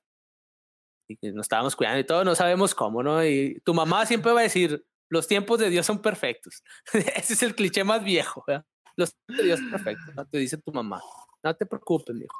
Entonces, nosotros llegamos a pensar en el de, o sea, no puede ser, ¿cuál será la solución? Y la pastilla o algo, ¿no? Ya no funciona. Y, o sea, ella se, se puso a llorar, güey. O sea, la pasó muy, muy triste al principio, no, no le caía el 20. Yo en mi, mi momento, pues me saqué en shock. Más fue así porque, híjole, ¿y ahora cómo le voy a hacer, verdad? Si aquí tener un hijo se te sale como, no teníamos seguranza, güey, salía como 15 mil dólares. Entonces dije, vergas, mis ahorros, o sea, mi fondo de ahorro en el trade, o sea, lo que yo estaba ahorrando para, para ya me dedicarme 100% al trade. O sea, pues ya tenía, mira, fíjate, desde el ejemplo, ya tenía mi vehículo, que era ir a trabajar, trabajar en el restaurante, trabajaba full time y luego dije, bueno, part time para poder hacer mis operaciones en la mañana, seguirme educando o sea, lo utilizaba mi vehículo y ya tenía mi carrito y todo, me, ya estaban saliendo las cosas, se me agrega eso. Entonces es donde, vergas, ¿cómo le hago? ¿No? Cuando, se, cuando me llegó eso y me llegó con, con depresión, me llegó con cómo voy a afrontar esto ahora, otra, otra vez, el y sus misiones de vida. Chinga. Fue cuando me apareció la escuela de la Surfing School. Y el curso está en mil dólares por tres meses. Pagué el uno a uno, es coachea uno semanal. Y pasé tres meses de puros ejercicios, o sea, prácticos, pura, pura práctica. Entonces fue cuando en realidad solté ese apego a lo material, al, al querer controlar mi vida, al querer controlar todas, cada una de las cosas que estén pasando. Y me dediqué a observarlo. Y ahí, ahí ocurrió la, la magia, güey acepté que mi nueva vida iba a ser un papá, que ya no iba a haber un Cancuncito sin responsabilidad con mi esposa, desmadrándonos, bien crudos y todas esas cosas. Y cuando lo acepté, ocurrió lo que tú llamas suerte, ¿no? ¡Pum! Un seguro para el niño, para mi esposa. No pagué ni un solo peso, por el nacimiento de mi niño. Lo hago aquí, ya ves público. me quedé mis 15 mil dólares para el fondo de ahorro, que gracias a Dios pues se fueron para arriba. Supe hacer bien las operaciones, mi esposa ya no trabajó, la pandemia pues no me afectó, al contrario, me quité más días de trabajo y pues ahorita tengo dos meses ya sin trabajar por completo, más que en el fondo de ahorro de inversiones. Entonces, ¿cómo, cómo te preparas o cómo eres ¿cómo sabes que ya vas a ser papá o cómo lo vas a tomar? ¿Sabes? Si se lo preguntas a tus papás o a la gente, porque yo me empecé hasta leyendo libros, cómo ser un buen papá, cómo me voy a preparar. La vida te va preparando y te lo va a presentar en realidad si es cuando sea el momento exacto. Porque si no me ha llegado esa oportunidad, quizás yo hubiera terminado en Cancún con otras tentaciones de otras chicas que yo le he dicho a mi mujer, con exceso de alcohol, de ego, de dinero, de fiesta con tus amigos que te ven y llegas con camioneta y todo. A pesar de que la vida ya te había puteado varias veces y según entiendes y lo te putea y entiendes, bueno, en, mi, ejemplo, quizás me hubiera llevado a, haber terminado fracturado con mi esposa. Con la cual ahora observo que es, lo, más bonito que me ha pasado en la vida. Es mi equilibrio. Me complementa en ese aspecto. Me entiende, crece a, la par conmigo. Hacemos un tiempo al día de, de, leer alguna lección de algo. Ella elige algún tema, yo otro tema. Nos dedicamos en ese tiempo de crecimiento espiritual, o sea, en pareja. Inclusive estamos a punto de pertenecer a un grupo de crecimiento espiritual, em, de parejas, que es algo, es algo más como de la, tipo, la iglesia, o sea, en realidad es más como alcohólicos anónimos, para que me entiendas. uh, el, el, el, el, doctor David Hawkins dice que el grupo más elevado de espiritualidad es el de la AA y sus 12 pasos. Yeah. Sus lemas, no sé si, si por ahí los conocen, yo no me los sé de memorias, pero es eso, o sea, no vas a juzgar.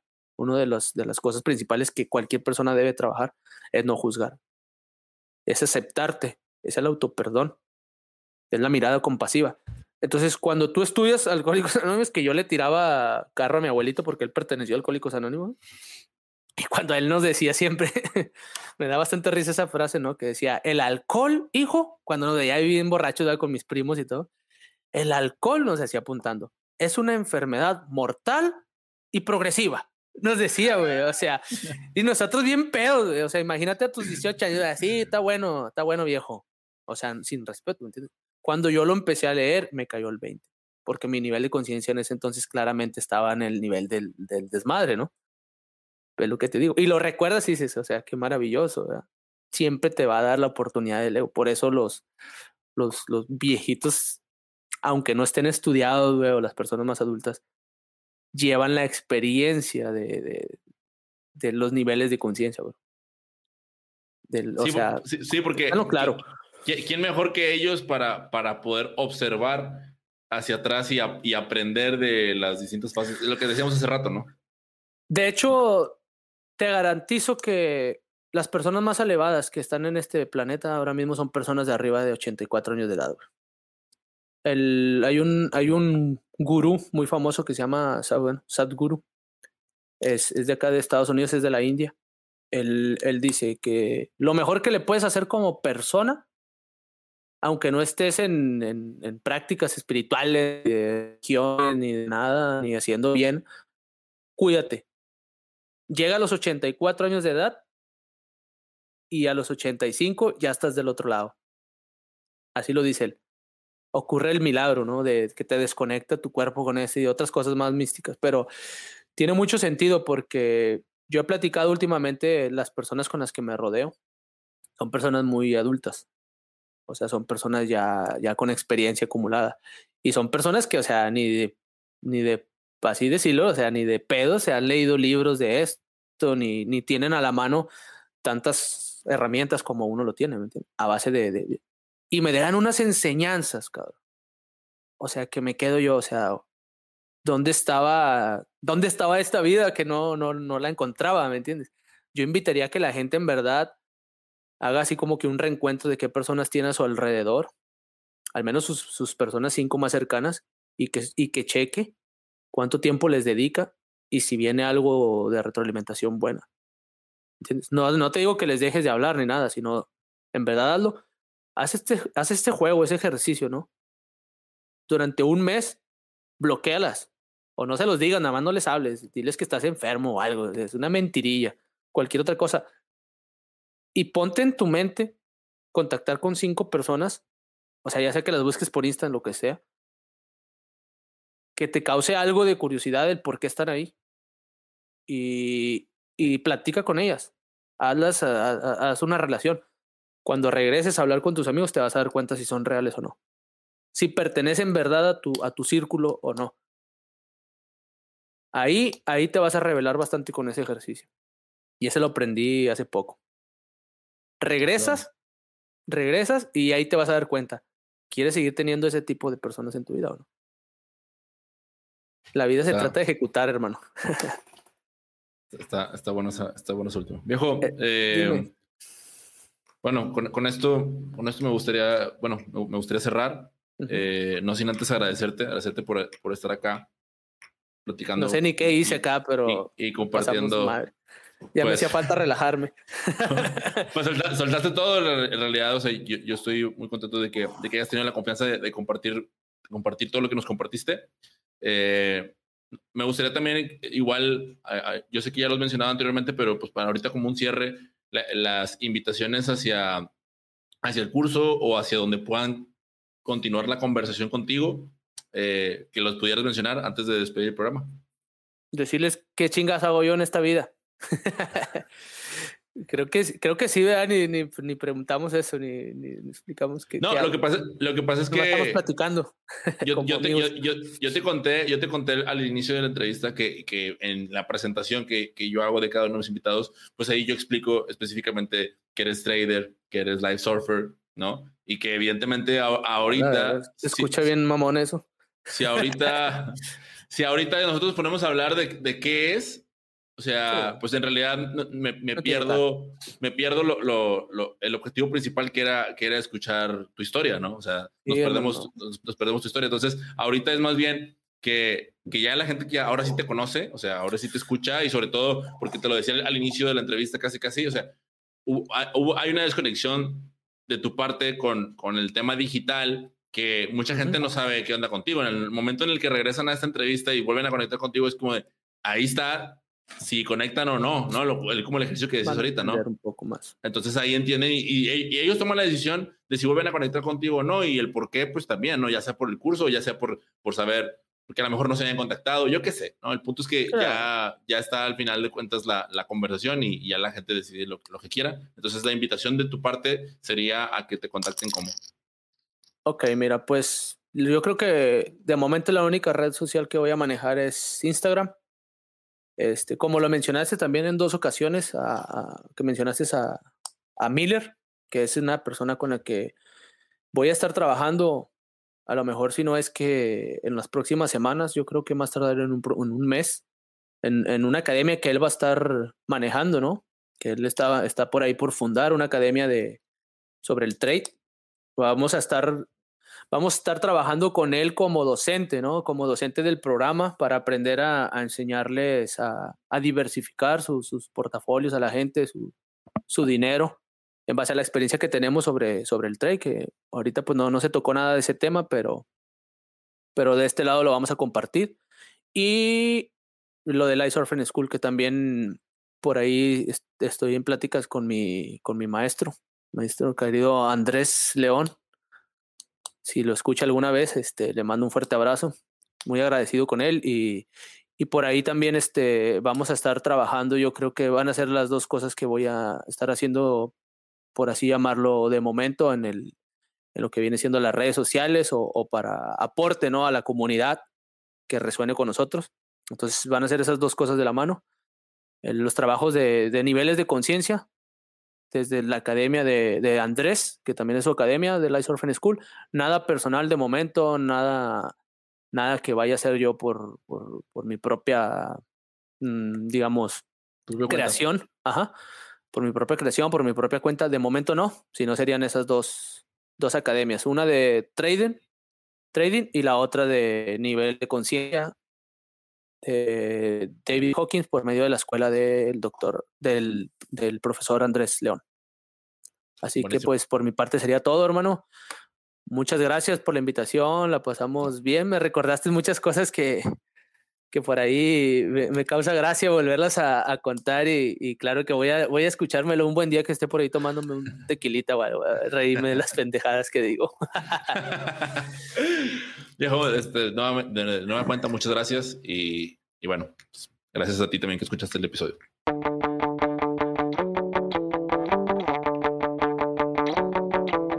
Gracias por escuchar este episodio hasta el final. como siempre, yo súper agradecido de, de, poder, de poder obtener lo más valioso que tú tienes, que es tu tiempo y tu atención. Y por supuesto, invitarte a, a continuar la conversación como en cada episodio. Lo puedes hacer a través de la cuenta de Instagram, arroba sin dirección.mx. Y bueno, también a Eliud, la la le puedes escribir. Créeme que le va a dar muchísimo gusto que, que le escribas y lo saludes, sobre todo si eres ex compañero nuestro de la escuela, arroba Eliud-GE. Y, y, y súper importante ¿eh? que decidimos, bueno, él de hecho fue quien, quien me hizo la propuesta y yo, yo accedí con mucho, mucho gusto a llevar un poquito más allá uno de los temas que por ahí no alcanzamos a, a profundizar, que fue el tema de la conciencia. Así que por ello decidimos crear un, Instagram Live en donde vamos a estar platicando un poquito más a fondo de esto. Eh, directamente en la cuenta de sin dirección, arroba sin dirección.mx, nuevamente te la, te la repito.